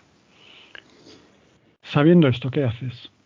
Sabiendo esta regla, sí me gustaría mover un dado de daño a, a la tirada de armas de fuego y tirar tres dados. Muy bien, pues vas a tirar tres dados y vas a tener tres dados de daño más los dados extra que logres en la tirada para impactar. Así que. Pues cuatro éxitos. Cuatro éxitos, con el primero das y tres los arrastras a daño. Más los tres que habías dejado. ¿Sí? ¿Estáis todos conmigo? Tenía cuatro dados de daño. Eh, Isaac, estás en mute. ¿Tiene, cuatro? Eh, tiene cuatro porque... Por el de trauma. Porque no estamos usando la regla de trauma, porque no aparece ah, al inicio, entonces no quiero complicar la vida a nadie. Vamos a, cambiar ese trauma 6 por otro dado de daño. Trauma lo que hace es añadir un dado que siempre saca 6, pero por no, por no complicarnos. Entonces, tenías cuatro dados de daño, has pasado uno, te quedan tres, más los tres que te sobran a la tirada de daño, vas a tener seis dados de daño. Vale, esos éxitos adicionales podría eh, pasarlo a un compañero para generar alguna oportunidad en sus actuaciones o en este caso al ser al tratarse de uso de armas de fuego no, no al lugar ahí. Correcto. Eh, como no estamos en cuerpo a cuerpo, no. Vale. Si fuera una maniobra en cuerpo a cuerpo, incluso un disparo en cuerpo a cuerpo, que no es el caso porque estáis a más de 7 metros, la respuesta sería sí, pero en ese caso la respuesta es no. Vale, entonces seis dados. Lo, que, lo que podrías hacer si quisieras, aunque no me parece una buena inversión, es guardártelos para el próximo disparo. En el sentido de que con este le has parado, por ejemplo, has dado en el medio del pecho, entonces le obligas a, dejar de moverse y tienes un blanco más sencillo el próximo turno. Pero claro, eso depende de que el tipo esté Es decir, de que no pase nada más alrededor que modifique la situación, que nadie más le ataque, etcétera, etcétera. Por eso te digo que en este caso concreto no creo que sea una buena inversión, pero es tu decisión. Vale, pues en ese caso utilizo los seis dados de, ¿De daño? Los seis dados de daño que van allá. 5, 5, 6, 4, 2, 2. Vale, esa tirada a un humano, por ejemplo, la habrías dejado fuera de combate. Vale, entonces vamos a coger a este tipo y vamos a tacharle dos 5, 6, 4, 2 y 2. Y ahora, como has hecho cuatro pares, le quitamos 4 de incapacitado. Si fuera un humano, tendría 4 de incapacitado y acabaría de caer redondo. Como es un profundo y tiene 6, está malamente, pero, está. Muy bien, pues hemos empezado una secuencia de combate porque alguien ha atacado. Ha atacado Werner Borden. Ahora entramos en un turno normal de combate. Entonces, todos vosotros teníais ya el arma en la mano, lo cual quiere decir que entramos con vuestras iniciativas con el arma preparada. Eso significa que Bernard tienes iniciativa 6, Aaron tienes iniciativa 6 y Car tienes iniciativa 7. Así que, como en este juego, en caso de empate, tienen prioridades los PJ, vais a actuar vosotros y después atacarán los dos profundos. Car Clover, eres el primero en decidir lo que quieres hacer. Puede que me esté equivocando, pero mi instinto me hace disparar hacia esa hacia esa mujer que parece estar hechizando a la niña eh, o curándola. ¿Curándola de qué? Es la pregunta. Muy bien. Mm, pues misma, misma regla. Tú tienes armas de fuego 2, tu arma tiene 4 dados, exactamente la misma situación que tenía Bernard. ¿Quieres mover algún dado? ¿Tiras normal? Pues sí, voy a hacer 3 y 3. ¿Puedo, no? Sí, sí, por supuesto. Aquí las armas de fuego, ya lo veréis, son bastante letales, como en la vida real. Muy bien, pues tiras, tira tres dados primero para ver si impactas a la, a la sacerdotisa, ¿no? A Dolores Placentera, de hecho se llama. Muy bien, has sacado un 5 y un 6, es decir, tres éxitos. Eso significa que te sobran dos éxitos. ¿Te los quieres llevar a daño? Sí. Pues entonces cinco dados de daño. Los tres que has dejado porque en el caso hipotético de que ahora ella muriera, si yo cambio de objetivo, esos, esos positivos no, tendría sentido que los pueda usar. No tiene sentido, correcto, porque no, no, pues estabas en la misma situación. Cinco dados de daño. 1, 2, 3, 5, 5. Vale, aquí lo que ha ocurrido, vamos a tachar, y 5. El último 5 se pierde, pero el 2 se va incapacitado.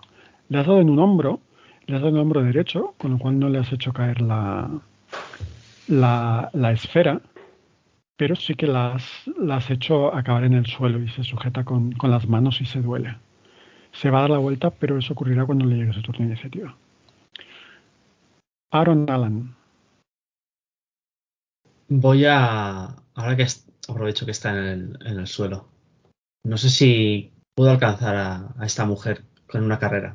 ¿En un turno? Sí, pero depende qué más quieras hacer en este mismo turno.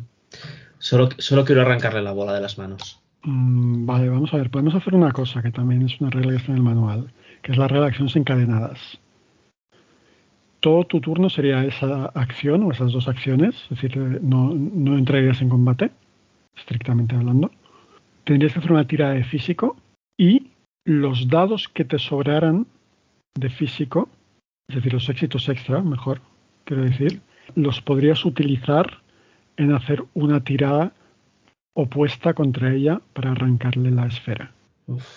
Si lo quieres hacer todo el mismo turno, porque serían dos acciones, con lo cual la segunda acción estaría limitada a los éxitos que te sobran en la primera. Estás encadenando acciones. Eso, lo que te estoy explicando, si quieres hacerlo todo en este, en este único turno. Otra cosa que puedes hacer, aunque tú no eres el personaje adecuado, es disparar a la esfera. Pero claro, con arma de fuego 1, malamente.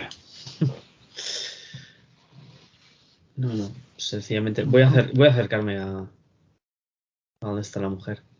Vas a correr hasta la mujer. Sí. Vale.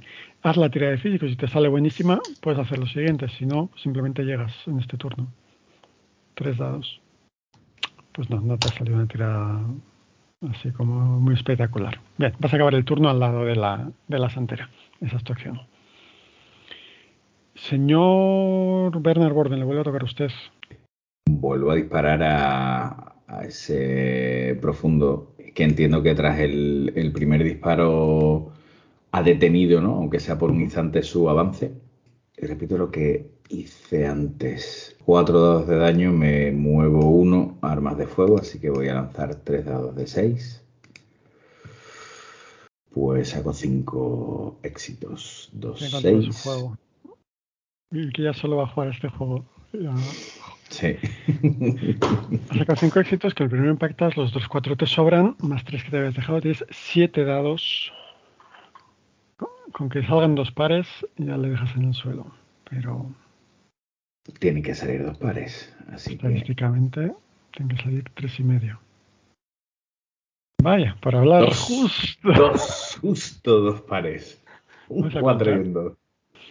Pues sí, no le has matado, como ves, le quedan dos puntos de vida, pero sí que le has dejado fuera de combate. No sé si lo visualizas en tu cabeza de alguna manera concreta. Sí, después de los primeros disparos que creo que le han pillado de, sorpresa, sigo disparando, sigo disparando al, al bulto y mm, lo que veo es como dobla las rodillas sobre sí mismo y, y, termina cayendo hacia, hacia un lado.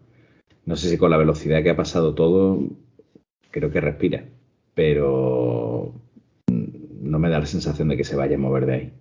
Su compañero ve como este profundo cae y claro, pues se pone muy triste, porque son muchos años ya, ¿no? más que eh, tristeza, creo que es rabia. Era una amistad profunda, ¿no? Era una amistad profunda. Lo siento. El caso es que eh, te, va, te va a lanzar su lanza, para la redundancia, porque se ha enfadado contigo. Y él venía a, sus cosas tranquilamente y, le habéis complicado la tarde. O sea, ¿Cómo empieza la semana? Está pensando él, para que es lo injusto. bueno, pues te va a tirar con sus dos dados y sus tres dados de... Dos dados para lanzarte la lanza y tres dados de daño. Saca un 6, que son dos éxitos. Con el primero te da, el segundo le lleva daño, así que va a tirar cuatro dados de daño. Si salen cuatro pares, gracias por participar. De acuerdo. Ahí que van. Pues por la manita, amigos. 2, 4, 5, 6. Aquí el combate es bastante mortal, como podéis ver. Dos. Bien, aquí van a pasar dos cosas. Primero te voy a marcar, estás literalmente medio muerto, que son cuatro puntos de daño de ocho que tienes. Estás casi hecho ya un gurruño porque te han quitado tres puntos de incapacitado de cuatro que tienes. Y además, como ves, en tu registro de vitalidad el mayor número sin tachar es el 3. Esa es tu penalización al daño. No vas a poder tirar nada con más de 3 dados. O sea, daño sí, del daño de una bala es el daño de una bala, ¿vale? Pero cualquier tipo de maniobra, disparo, eh, puñetazo que quieras hacer en combate, carrera que quieras pegarte, está limitado a tirar como máximo 3 dados. Porque tu cuerpo no da para más en este momento. Así que enhorabuena por estrenar el sistema de daño de Stirpe Danich. Veis cómo le, han clavado una lanza en el pecho, ah, en plan peli de Zulus, a Bernard Borden. Comienza otra vez el turno de combate. Carl, eres la persona con mayor iniciativa. Tienes la pistola en la mano. Tenemos un profundo fuera de combate. Tenemos un profundo que está a unos 10 metros de cualquiera de vosotros y que le acaba de pegar un lanzazo a Bernard y tenemos a Aaron que acaba de llegar corriendo a la altura de la sacerdotisa, lo cual quiere decir que si quieres disparar hacia allí, hay un 50% de que es a la sacerdotisa y un 50% de que des a tu compañero. ¿Qué haces? Voy a disparar a la sacerdotisa. ¿En este juego se podrían podría hacer dos acciones eh, a la vez o no? Si una de ellas es algo tan natural como controlar mi manifestación. Natural para mí que llevo años eh, entrenándome o conviviendo con ella. Vamos a ver, aquí, hay una regla para encadenar acciones. Entonces, ¿cuál sería la segunda acción que me propones? Yo voy a disparar, pero si esa bala va directa al cuerpo de Aaron, quiero que atraviese el cuerpo sin dañarle. No. Muy rápido has dicho que no. porque no puedes verlo. Es decir, no puedes llegar a ver a quién va a impactar la bala. Pero si él está por delante, bueno, no, tenemos que estar un poco casi en melee, ¿no? Entiendo, entonces. Vale. sea, me gusta como piensas, pero no, eso ya es mi... Mola, o sea, el, factor de molonidad sí habría pasado el corte, pero es demasiado. Depende del máster, si es un máster que corta las alas eh, o, no. Sí, mira, vamos a ver. Si dispararas de tal manera, porque esto, esto sería muy peliculero y molaría bastante.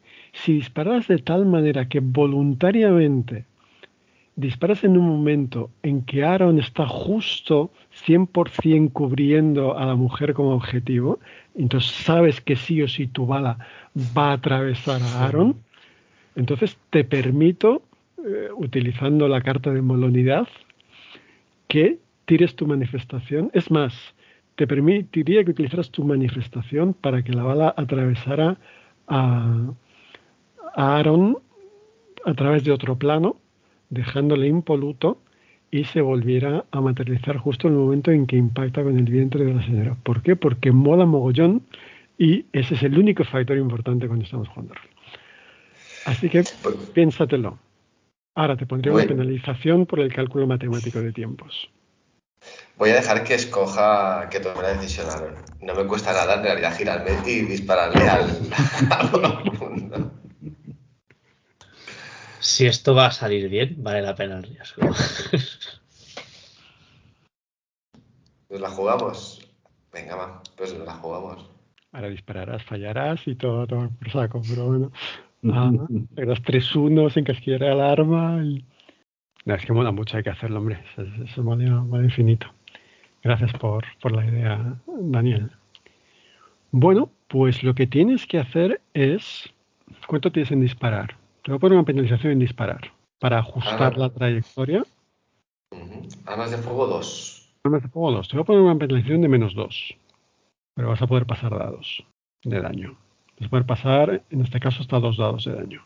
Si sacas el disparo, te permite utilizar un uso automático de la manifestación, porque solo necesitas hacer desaparecer la bala durante un latido de corazón. Atravesaría a tu compañero e impactaría en la mujer. Pero vas a tener menos 2 al disparo. Ahora que tienes toda la información menos dos al disparo, es decir, que si pasas dados de daño, podrías volver a tirar dos dados para impactar y te quedarían dos dados de daño. Ahora que tienes toda la información, decides si es lo que quieres hacer o no. Pues eso, dos y dos. Y, a ver qué pasa. Tiro primero el disparo. Uf, justo, el C5 te salva. Como nos perdimos los últimos cinco minutos de gloria de Aaron, Aaron ¿Qué sientes cuando la bala no te atraviesa? Tiene que haber ahí una, interacción peculiar entre materias. Yo, cuando digo el disparo, mi cuerpo se encoge. Y espero el. Espero el. El dolor. Pero no llega. Y noto, y noto el aire. Lo raro es que no lo noto pasando a mi lado, sino el aire me impacta como si me, hubieran disparado con un con un bote de estos de spray de aire comprimido o algo así. Vamos a ver cómo acabaron. Dos dados de daño. Vaya. Pues eso no hace mucho. Pero bueno, queda molado.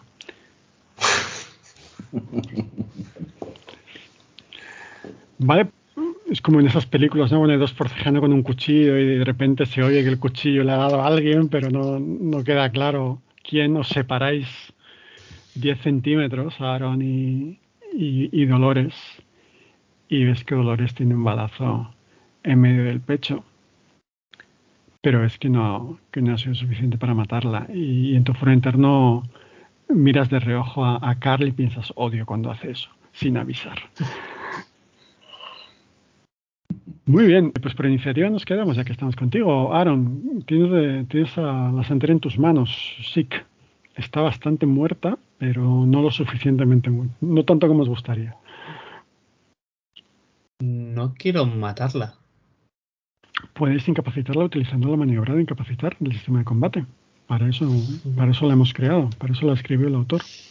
Lo que quiero es. Bueno, subyugarla. Usarlo. Quiero usarlo con la, con la manifestación. Quiero incapacitarla, quiero tirarla al suelo y quedarme con la, con la esfera esta violácea que tiene. Lo primero sería convocar los tentáculos. Lo segundo sería hacer una tirada. Yo te digo como lo, que acabas de describir, cómo sería mecánicamente. Y tú me dices si lo quieres hacer o no, o algo parecido. Primero convocarías los tentáculos. Con los tentáculos harías la tirada de lucha enfrentada contra ella. Ella tiraría sus dados de lucha, que no creo que sean muchos. Tú tirarías tus dados de lucha incrementados menos uno por la maniobra, pero incrementados por los dados por la magnitud de tus tentáculos. Y a la hora de hacer daño, como lo que estás haciendo es incapacitarla, lo que harías es tirar daño normal, pero solo tendrías en cuenta los pares, de manera que podrías repetir los resultados impares. Vale. Con incapacitar no matas, pero incapacitas, como su propio nombre indica. Así que la ventaja de la maniobra incapacitar es que puedes repetir los dados impares y aplicarlos si vuelven a salir como pares. ¿Tiene sentido? Totalmente. Pues venga, los tentaculillos, ¿con, cuánto nos los jugamos? Bueno, van a, van a salir tentáculos por cada centímetro cuadrado de mi cuerpo prácticamente. O sea, con cinco dados. Sí, sí. Factor primigenio, voy a. Incluso saltarán astillas de alguna de las cajas que romperá y abrazarán a la, a la mujer. Bueno, Tampoco flipes, que has sacado pues. uno, uno, dos, dos. Pues menos mal. Mira, te libra de hecho de cabarito, justo por uno, te quedas. Bueno, y son dos dados de, tentáculos, está, está bien. Pues entonces, ahora vamos a hacer esa tirada de lucha. Tú vas a tirar tus dados de lucha, que son tres, más dos de los tentáculos, cinco, menos uno de la maniobra incapacitar, cuatro. ¿De acuerdo? Y ella va a tirar un dado, que es lo que tiene en, lucha.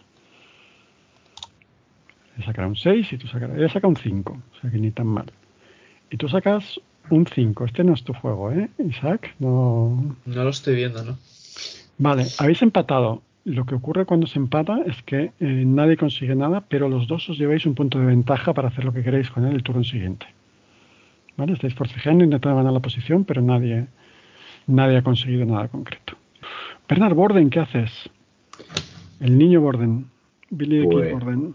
Lo que hago Hay un profundo corriendo hacia ti, pero iniciativa. quejarme, quejarme del dolor de, eso que tengo en el pecho, ah, de ese tridente. Y ahora más que nunca disparo al bulto. Soy incapaz de, apuntar. Con lo cual, si no he entendido mal eh, la situación en la que me encuentro ahora, todavía podría mover eh, un dado de daño a armas de fuego para poder lanzar tres, ¿es correcto? Correcto, ese sería tu máximo, de hecho. Vale, pues vamos a utilizar ese máximo. Quién sabe si por última vez contra ese profundo que se acerca hacia mí. Justo, 2, 3, 5. Ese 5 te permite impactar, te quedan tres dados de daño. Adelante. Un 4, Bueno, no, no es mala tirada de daño. De hecho, lo, importante en las tiradas de daño es que... Los pares, ¿no? Los pares y que hay resultados muy diferentes para poder tachar, para poder tachando cosillas. Bueno, pues oye, entonces, a un, a un humano déjame muerto, no, no te hacen más tiradas en absoluto. Muy bien, pues el tipo va a llegar a tu altura y, como dice mi pueblo, te va a calzar una O. Así que ahora está a puñetazos tú te vas a defender a puñetazos porque no tienes ningún arma, entiendo, más que la pistola y las pistolas en cuerpo a cuerpo no son muy útiles. De hecho, te daría penalización intentar disparar con la pistola. Así que mm, es lo que tenemos. Una cosa que va a ocurrir aquí es que él te va a intentar matar, ¿vale? Por circunstancias, o si eso le preguntas. Pero vamos. Tenía, esa impresión. Tenía un palpito en el pecho. Así que él, va a tirar lucha con dos dados de seis. Pues entonces, ¿tú cuánto tienes en lucha? Eh, uno. Uno, muy bien. Él tiene dos. O sea, aquí lucha de titanes. Pues él te va a meter con dos dados. Y va a sacar un uno y un dos. Porque es del club de Isaac. Tú defiendes. Tú te, perdona, ¿tú qué maniobra escoges? ¿Vas a intentar dañarle o vas a defenderte? Si eliges dañar, tú también le quieres hacer daño. Si eliges defender, no le vas a poder hacer daño, pero el beneficio es que puedes repetir los fallos en la tirada enfrentada. Puedes también empujarle o puedes incapacitarle, pero... Claro, porque en cuerpo a cuerpo, en lucha, ¿qué daño tengo? Tú tendrías un dado de tus puñetazos más dos dados extra que sacaras en la tirada para impactar. Ahora bien, los puñetazos hacen, hacen daño no letal. Es decir, harías la tirada de daño, pero solo utilizarías los pares. Dicho esto, jugando esta partida con eh, la gente de Shadowlands, con Joaquín, Marlock y Fran, Fran dejó fuera de combate un profundo de un puñetazo. Era la tercera vez que le pegaban con algo, pero llegó el momento en que dejó fuera de combate un profundo de un puñetazo. De hecho, creo que con este personaje. Quiero recordar. Entonces, la estadística lo hace más improbable, ¿no? Que vuelva a suceder. Vamos a, vamos a optar por la, por la vía que tenía en mente, que era la de, la de defenderme. Así que voy a lanzar ese dado. Tiras un dado, pero si fallas lo puedes repetir. La ventaja. No fallas, repítelo. Vale. Repito. Y sale la misma tirada. Muy bien, pues eh, como él también ha fallado, aquí ocurre lo que ha pasado con, con Aaron y la mujer. Tenéis un punto de ventaja para el turno siguiente cada uno. Entonces, el punto de ventaja lo puedes utilizar en ganar la iniciativa. A ti no te interesa porque ya la tienes. En tirar un dado más en la maniobra de combate. En que un compañero tire un dado más. O el resto de cosas que pone en la pantalla. Vale. Pues con esto acaba la secuencia y volvemos a Carl Clover. Que por cierto no le he marcado su paso al umbral, siempre me olvido. Venga, ya casi los tenéis donde queríais. Estamos. ¿Soy consciente si estoy, en el- por así decirlo, en la última planta del barco? ¿O no es la última? Bueno, me da igual. En verdad me da igual. Eh, de, de hecho, por lo que habéis visto en los diagramas cuando habéis empezado a entrar en las, en las uh, salas de máquinas, sabes que estás en el nivel más bajo del barco. Vale, voy a hacer una burrada, ¿eh? Em, pasos hacia el umbral aún me queda, ¿no? Pasos hacia el umbral. Hombre, por al personaje sí. Bueno, si queda alguno. Vale. Voy a hacer. No sé si sobre los dos enemigos o sobre el, profundo, pero quiero eh, que desaparezca hacia el piso de abajo, o sea, hacer que desaparezca el suelo a sus pies. Si puedo con los dos, con él y con la bruja, con los dos. Si no, solo con el profundo.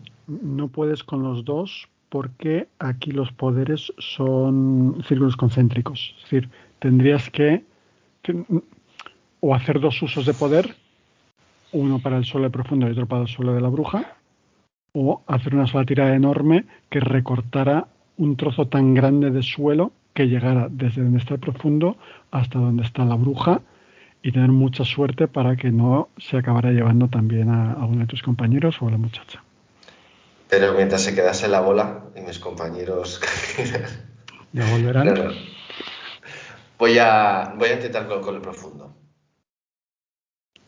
Vale, o sea que lo que quieres hacer es hacer desaparecer el suelo debajo del profundo para que se caiga al mar, básicamente, para entendernos. Para que nos deje en paz, sí. Eh, si quieres hacer eso, te voy a poner una penalización porque te recuerdo que está en combate cuerpo a cuerpo con Bernard ahora mismo, el que queda. Así que es muy probable que caigan los dos. Eh, o, no, lo podemos hacer de otra manera. Eh, yo te recomendaría pegarle un grito a Bernard, decirle cuidado, hacer desaparecer el suelo y entonces le pediríamos a Bernard una tirada de, de físico para no acabar en el suelo también. Vale. Pero si es algo muy complicado, o sea, si, si Carl sabe que es complicado, no lo va a hacer. Yo te lo he propuesto porque Eh, sí, sí, sí, vamos a ver, a ti te va a costar un paso hacia el umbral, porque es un uso instantáneo, o sea, te vas a ir automático.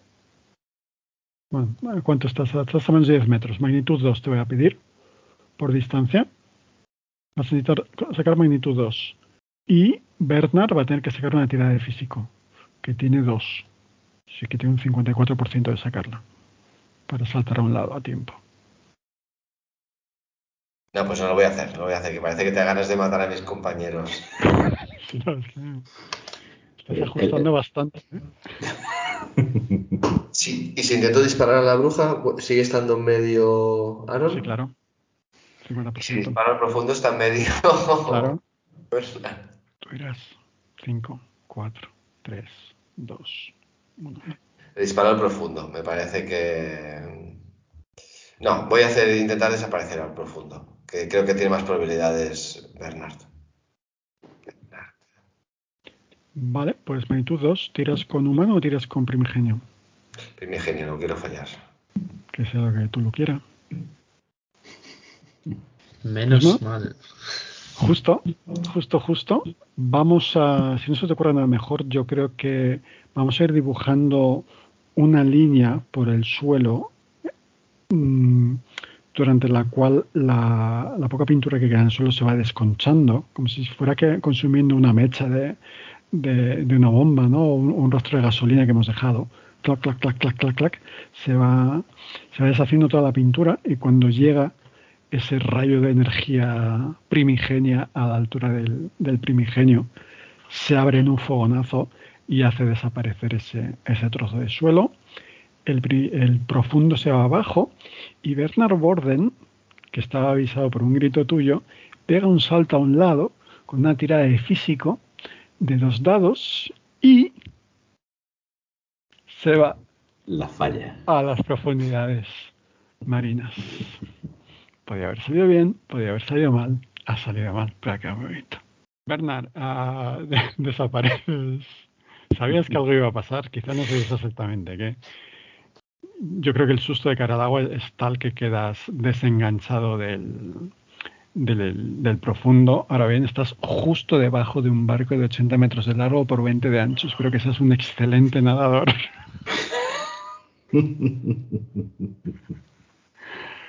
Ah, Aaron, ¿qué haces este turno? Pues sigo intentando inmovilizar a esta mujer.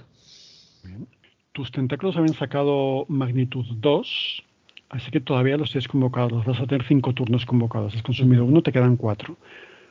Lo que puedes hacer si prefieres es volverlos a convocar a ver si te sale más alto, si crees que te merece la pena. No, los dejo como están. Vale, entonces tienes ah, dos dados, no, perdona, tres dados de lucha y dos de los eh, tentáculos 5. Si vas a incapacitar se quedan en 4, pero tienes un dado de ventaja, un punto de ventaja del empate del turno anterior. Así que si te da por usarlo para tirar, podrías tirar 5 dados en esta maniobra. Vale, Vale. sí. Ella lo que va a hacer es defenderse. Así que va a tirar un dado más el dado de ventaja que ha acumulado por el empate y va a repetir los fallos. ¿De acuerdo? Porque sabe que no puede contigo. Uf. Así que Sí, sí. No sirvo para nada. este no. Tira los dados de defensa. Lo repite. O sea, hemos fallado nueve dados seguidos. Estamos, en un- estamos bailando un tango. Pues sí, con la tira anterior, 11 dados seguidos. Hemos fallado. Bueno, pues tenéis un, un dado extra cada uno para el turno siguiente. Bernard Borden, estás debajo del barco. Mm, si reaccionas, sabes que no estás muy lejos de esa brecha en el casco, lo cual quiere decir que no estás increíblemente lejos de un lugar de agua que no tiene un barco encima. La pregunta es si eres capaz de orientarte hacia dónde estaba esa brecha, para lo cual me vas a tener que hacer una tirada de análisis con menos dos dados porque estás a punto de empezar a ahogarte. De hecho, en la guía de inicio no, no están las redes de asfixia, creo, así que improvisaremos. Están hechas, pero no es en la guía de inicio, así que no vamos a complicar a nadie. Vale. Lo primero que vamos a hacer es tirar análisis con menos dos dados, así que te queda un dado. Y además estás medio muerto también, ¿eh? Vale, no sabes dónde está el mejor sitio hacia el que nadar. ¿Hacia dónde nadas? Hacia el norte. Porque sabes exactamente dónde está el norte. Claro, precisamente por eso lo he dicho. Muy bien, pues hay un 50% de que vayas a nadar a lo largo del barco y hay un 50% de que vas a nadar a lo ancho del barco. Así que tira un dado, si sacas cuatro más, nadas por la zona más fácil. Obviamente. Tres, obviamente. Why, why not? Muy bien, pues mm, vamos a simplificar las reglas de asfixia y lo primero que te voy a pedir este turno es una tirada de físico para aguantar. Vale. Cinco. Este turno tienes tienes eh, aire todavía. El profundo está a sus cosas. Así que por ahora no te va a atacar. Aunque quedaría muy bien que te atacara y tendría muchísima ventaja atacándote debajo del agua. Así que lo suyo es que te ataque. Creo Sí. que el factor modernidad aquí es, es lo Es que, es que me ataque. Sí, vamos, vamos a atacarte. Eh, es que si te ataca te va a destrozar. Porque. Bueno, te va a atacar. Porque, oye, ya que hemos venido, hemos venido. Está habiendo combate submarino, ¿eh? Está habiendo combate submarino. Para eso sí que no había reglas. Ahí sí me habéis pillado. combate submarino tenía reglas. ¿Te defiendes? Eh, ¿Huyes o qué haces? Eh, o, huirme o defender. O sea, venga, voy a defenderme. Vale. Tira. Se dejo al lado. Uno, uno. Vas a tirar cero dados. Lo cual quiere decir que vas a tirar dos y vas a coger el peor resultado. Vale, tiro dos dados de seis. Tiras dos dados. Y me quedo con el 2. Te quedas con el 2. Como te estás defendiendo, como te estás defendiendo, puedes repetirlo, es la única cosa buena. Así que puedes volver a tirar dos dados y volver a coger el peor. Bueno, dos. Casi cinco. un 5. Y ahora el, muchacho alto. Joder, qué potra. Mira, bueno, bueno, bueno tú estás haciendo una potra impresionante. El, el bicho saca un 1 y un 4. Así que, de hecho, tienes un punto de ventaja para el turno siguiente, que lo podrás usar en mejorar tu tirada o salir huyendo o lo que quieras. Lo podrás sumar a tu tirada de físico para salir nadando de allí o, lo que proceda. ¿De acuerdo? Bien. Tú, tú, tú, tú, tú, pues el profundo ya ha actuado, así que volvemos a Carl. Carl, ¿a quién vas a matar ahora? ¿O cuál de tus compañeros vas a intentar? pobre, pobre. No, pero la idea era buena, hay que reconocer que la idea era buena. Espero haber aprendido la, lección, así que cuando estoy a punto de disparar, jugándome la vida de Aaron, eh, lo que hago en realidad es empezar a correr e intentar lanzarme sobre, sobre la bruja. Vale, cuando dices lanzarme sobre, ¿cuál es el objetivo de ese lanzarme sobre? Apartarla de él, inmovilizarla. Vale, vamos a, vamos a usar una regla que a mí me gusta mucho y, de la que hablé el primer día. Hay una regla aquí que cuando vas a entrar en cuerpo a cuerpo, puedes intentar entrar con una, con una ventaja posicional. Para hacer lo cual, tienes que hacer una tirada de físico. Es decir, por ejemplo, puedes saltar sobre una caja para ganar altura y caer desde, desde esa altura sobre tu enemigo. Y eso obviamente te da una ventaja posicional. Entonces, en tu caso, como tienes parkour, si quieres, puedes hacer una tirada de físico con parkour y si te sale bien, los dados extra los puedes usar en tu primera maniobra de combate. Si fallas, entonces pierdes el turno. Te tropiezas o no llegas o calculas mal, el salto. ¿eh? En tu caso, tienes tres dados de físico y repetirías los fallos por parkour. Si te sobran éxitos, los puedes sumar a tu tirada de combate. Lo veo. Pues tres dados para empezar. 6, 3, 5. Como tienes parkour, puedes repetir el 3. Por ser tú. Oh. Da igual. Muy bien. Tres éxitos. Con uno consigues la maniobra y te quedan dos que puedes arrastrar a la tirada de combate. Es lo que quieres hacer, ¿no? Lo que quieres es tirarte sobre ella y movilizarla, algo así. ¿eh? Te entiendo, ¿no? Sí. sí, sí. Muy bien. Pues eso significa que tu lucha es 2, más 2 que arrastras de esto es 4 menos uno por el modificador que tiene la maniobra de incapacitar, tirarías tres dados y ella se defendería con uno. Dos éxitos. Ella se defiende con uno. Saca un 1, pero se está defendiendo, así que repite. Y saca un 3 y falla. Así que le ganas por dos puntos. Cual quiere decir que le marcas eh, dos dados de daño que van a ir a incapacitado si sacas pares. Muy bien, pues dos pares, perfecto, lo que necesitabas. Casi la tenéis. ¿Cómo aguanta esta mujer, eh? Aaron, Carl está forcejeando con la mujer en el suelo. ¿Tú qué haces? Te quedan tres turnos de tentáculos. Mm. La aplasto contra el suelo. ¿Eso es dañar o es incapacitar? Es incapacitar, es incapacitar. No quiero hacerle daño, solo quiero quitarle la bola, dichosa esa, que está vale haciendo algo a la niña, no lo sé. 3 de lucha, 2 de obstáculos 5, 1 del empate anterior 6, menos una maniobra incapacitado, 5 dados. Ella tira 2 y repite los fallos. No estamos usando la penalización por oponentes múltiples, por simplificar, pero podríamos estar haciéndolo. Wow, ahora sí, ahora sí, ahora sí. Ahora sí. Vale. Pues le sacas 4 de ventaja eh, tira los cuatro dados de daño. Aunque saques un par, ya la dejas fuera de. dijo él. Vale, gracias. Bueno, menos mal. vale, pues la dejas, no sé si la queréis dejar noqueada o consciente pero inmovilizada. Eso ya vosotros diréis. No, sencillamente la, la, está totalmente está boca abajo, quita contra el suelo, con las manos como si estuviera esposadas a la espalda, pero sujetas por los por los tentáculos, las piernas también. Vale. Pues eh, ustedes dirán. Y la bola está rodando por el suelo. Y la bola está rodando por el suelo, me parece correcto. Y la muchacha sigue dormida. Bernard, venga, tírame, tírame físico. Sale corriendo. Tenías un dado, ¿no? Tenías antes. Un dado de ventaja, sí.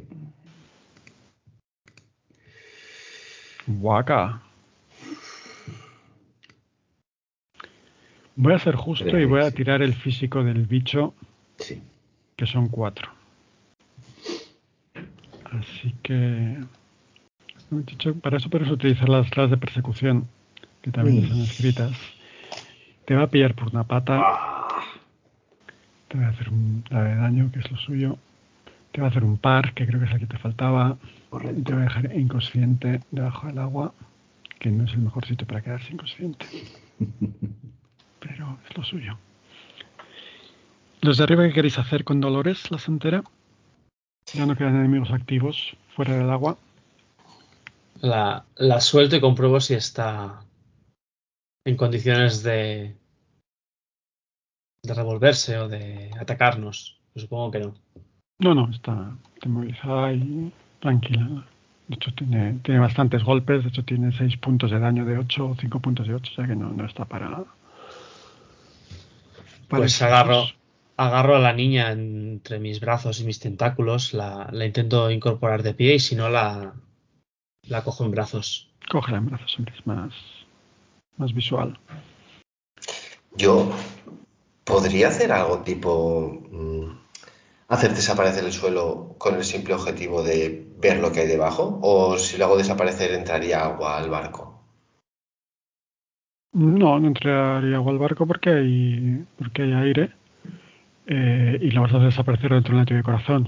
va a entrar un decímetro cúbico de agua. Sí, podrías, podrías hacerlo. Vale, quiero encontrar a Bernard. Entonces, ¿cuánto suelo quieres hacer desaparecer? Eh, no lo sé. Eh, me imagino que me iría corriendo hacia la parte donde ha desaparecido y a partir de ahí lanzaría un círculo concéntrico. Ojo que todavía termina esto en el agua, ¿eh? Es una, hombre, eh, es un poco ir a ciegas, pero se puede hacer, así que si quieres hacerlo. Sí, lo voy a intentar, mientras tenga esperanza. El tema es que, claro, como esos son círculos concéntricos, si quieres hacerlo desaparecer durante un momentito, solo puedes hacer desaparecer una cantidad de suelo del tamaño de una persona, o sea, dos metros cuadrados. Si quieres hacer desaparecer más suelo, se va a quedar el, barco sin suelo un rato, 25 segundos, dos minutos, y ahí se pueden tener problemas. No, pues voy a hacer un, par de. Voy a hacer un par de intentos de apartar un par de suelos eh, hacia uno cada dirección, a ver si soy capaz de, no sé, incluso de meter la cabeza bajo el agua y mirar. Es que no sé si, si es muy, muy fliparse, ¿eh? Hay una cosa que sí puedes hacer, pero es estadísticamente muy poco probable. Con magnitud 5 no necesitas ver a tu objetivo. Entonces, con magnitud 5, sabiendo que está por ahí, encontrarías a, a Bernard y podrías trasladarle a otro plano. Ahora, le trasladarías durante un día entero. Le salvarías la vida, no moriría ahogado, pero Quedaría una última página del cómic así con Bernard en un mundo lleno de diseños oníricos, de dinosaurios o lo que... Y necesitarías magnitud 5, que es bastante como... Hoy no es un día quizá para tirar muchos dados. Ahora sería muy bonito y muy temático. Pues no sé. Ya te digo, mi intención es ver, ver si lo puedo, si lo veo, básicamente, si lo puedo encontrar. Me parece muy, muy disparar al aire. Vale, pues entonces me la juego, venga, va, a lo de meterlo en otra dimensión un día, al rincón de pensar.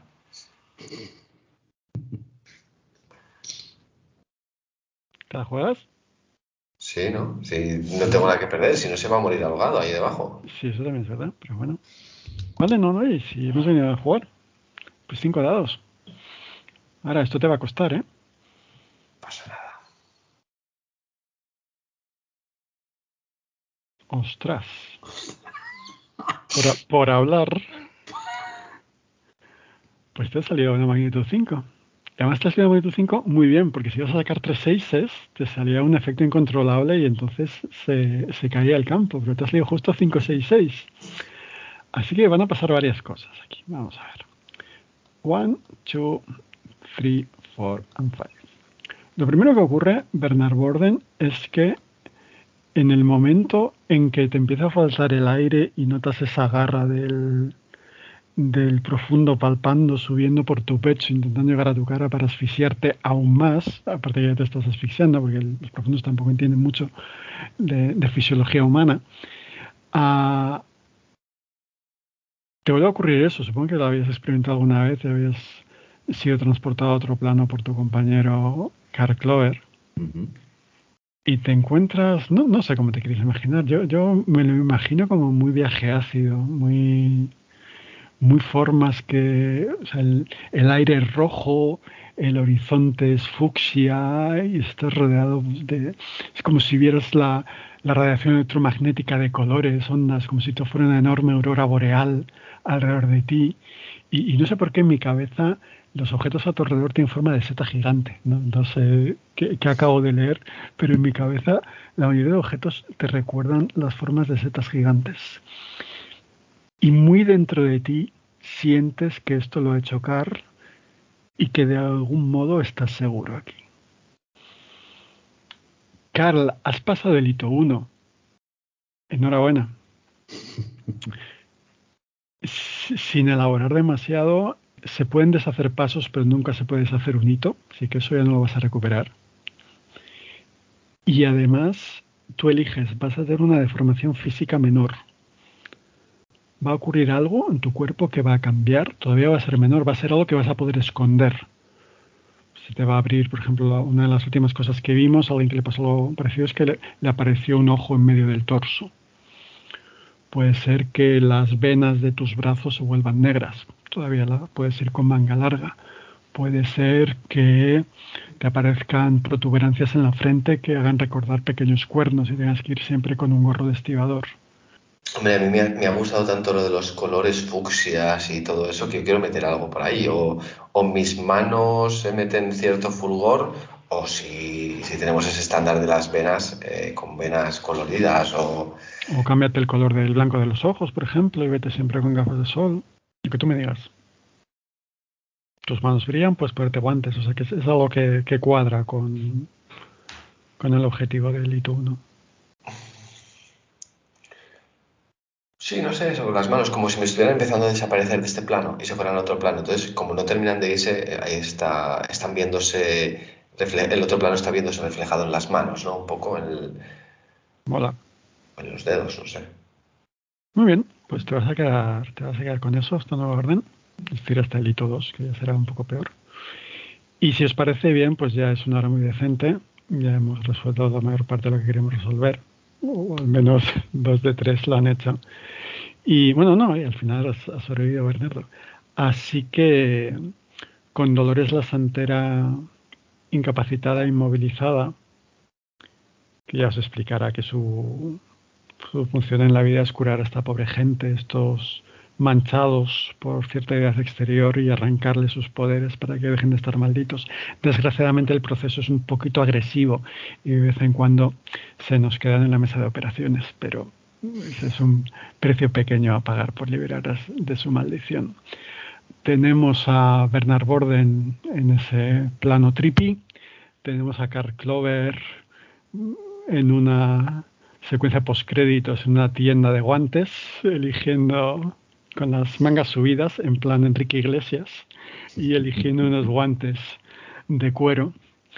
Y tenemos a Aaron Allen saliendo al, al aire, saliendo a la cubierta de ese barco con la joven N en brazos, la joven N que ya descubriremos exactamente qué es capaz de hacer. Es una marca de Oxozot y a partir de ahora va a estar, me gustaría pensar, a vuestro cuidado. Muchas gracias por participar en Libertad, este escenario introductorio de Estirpe de Danich.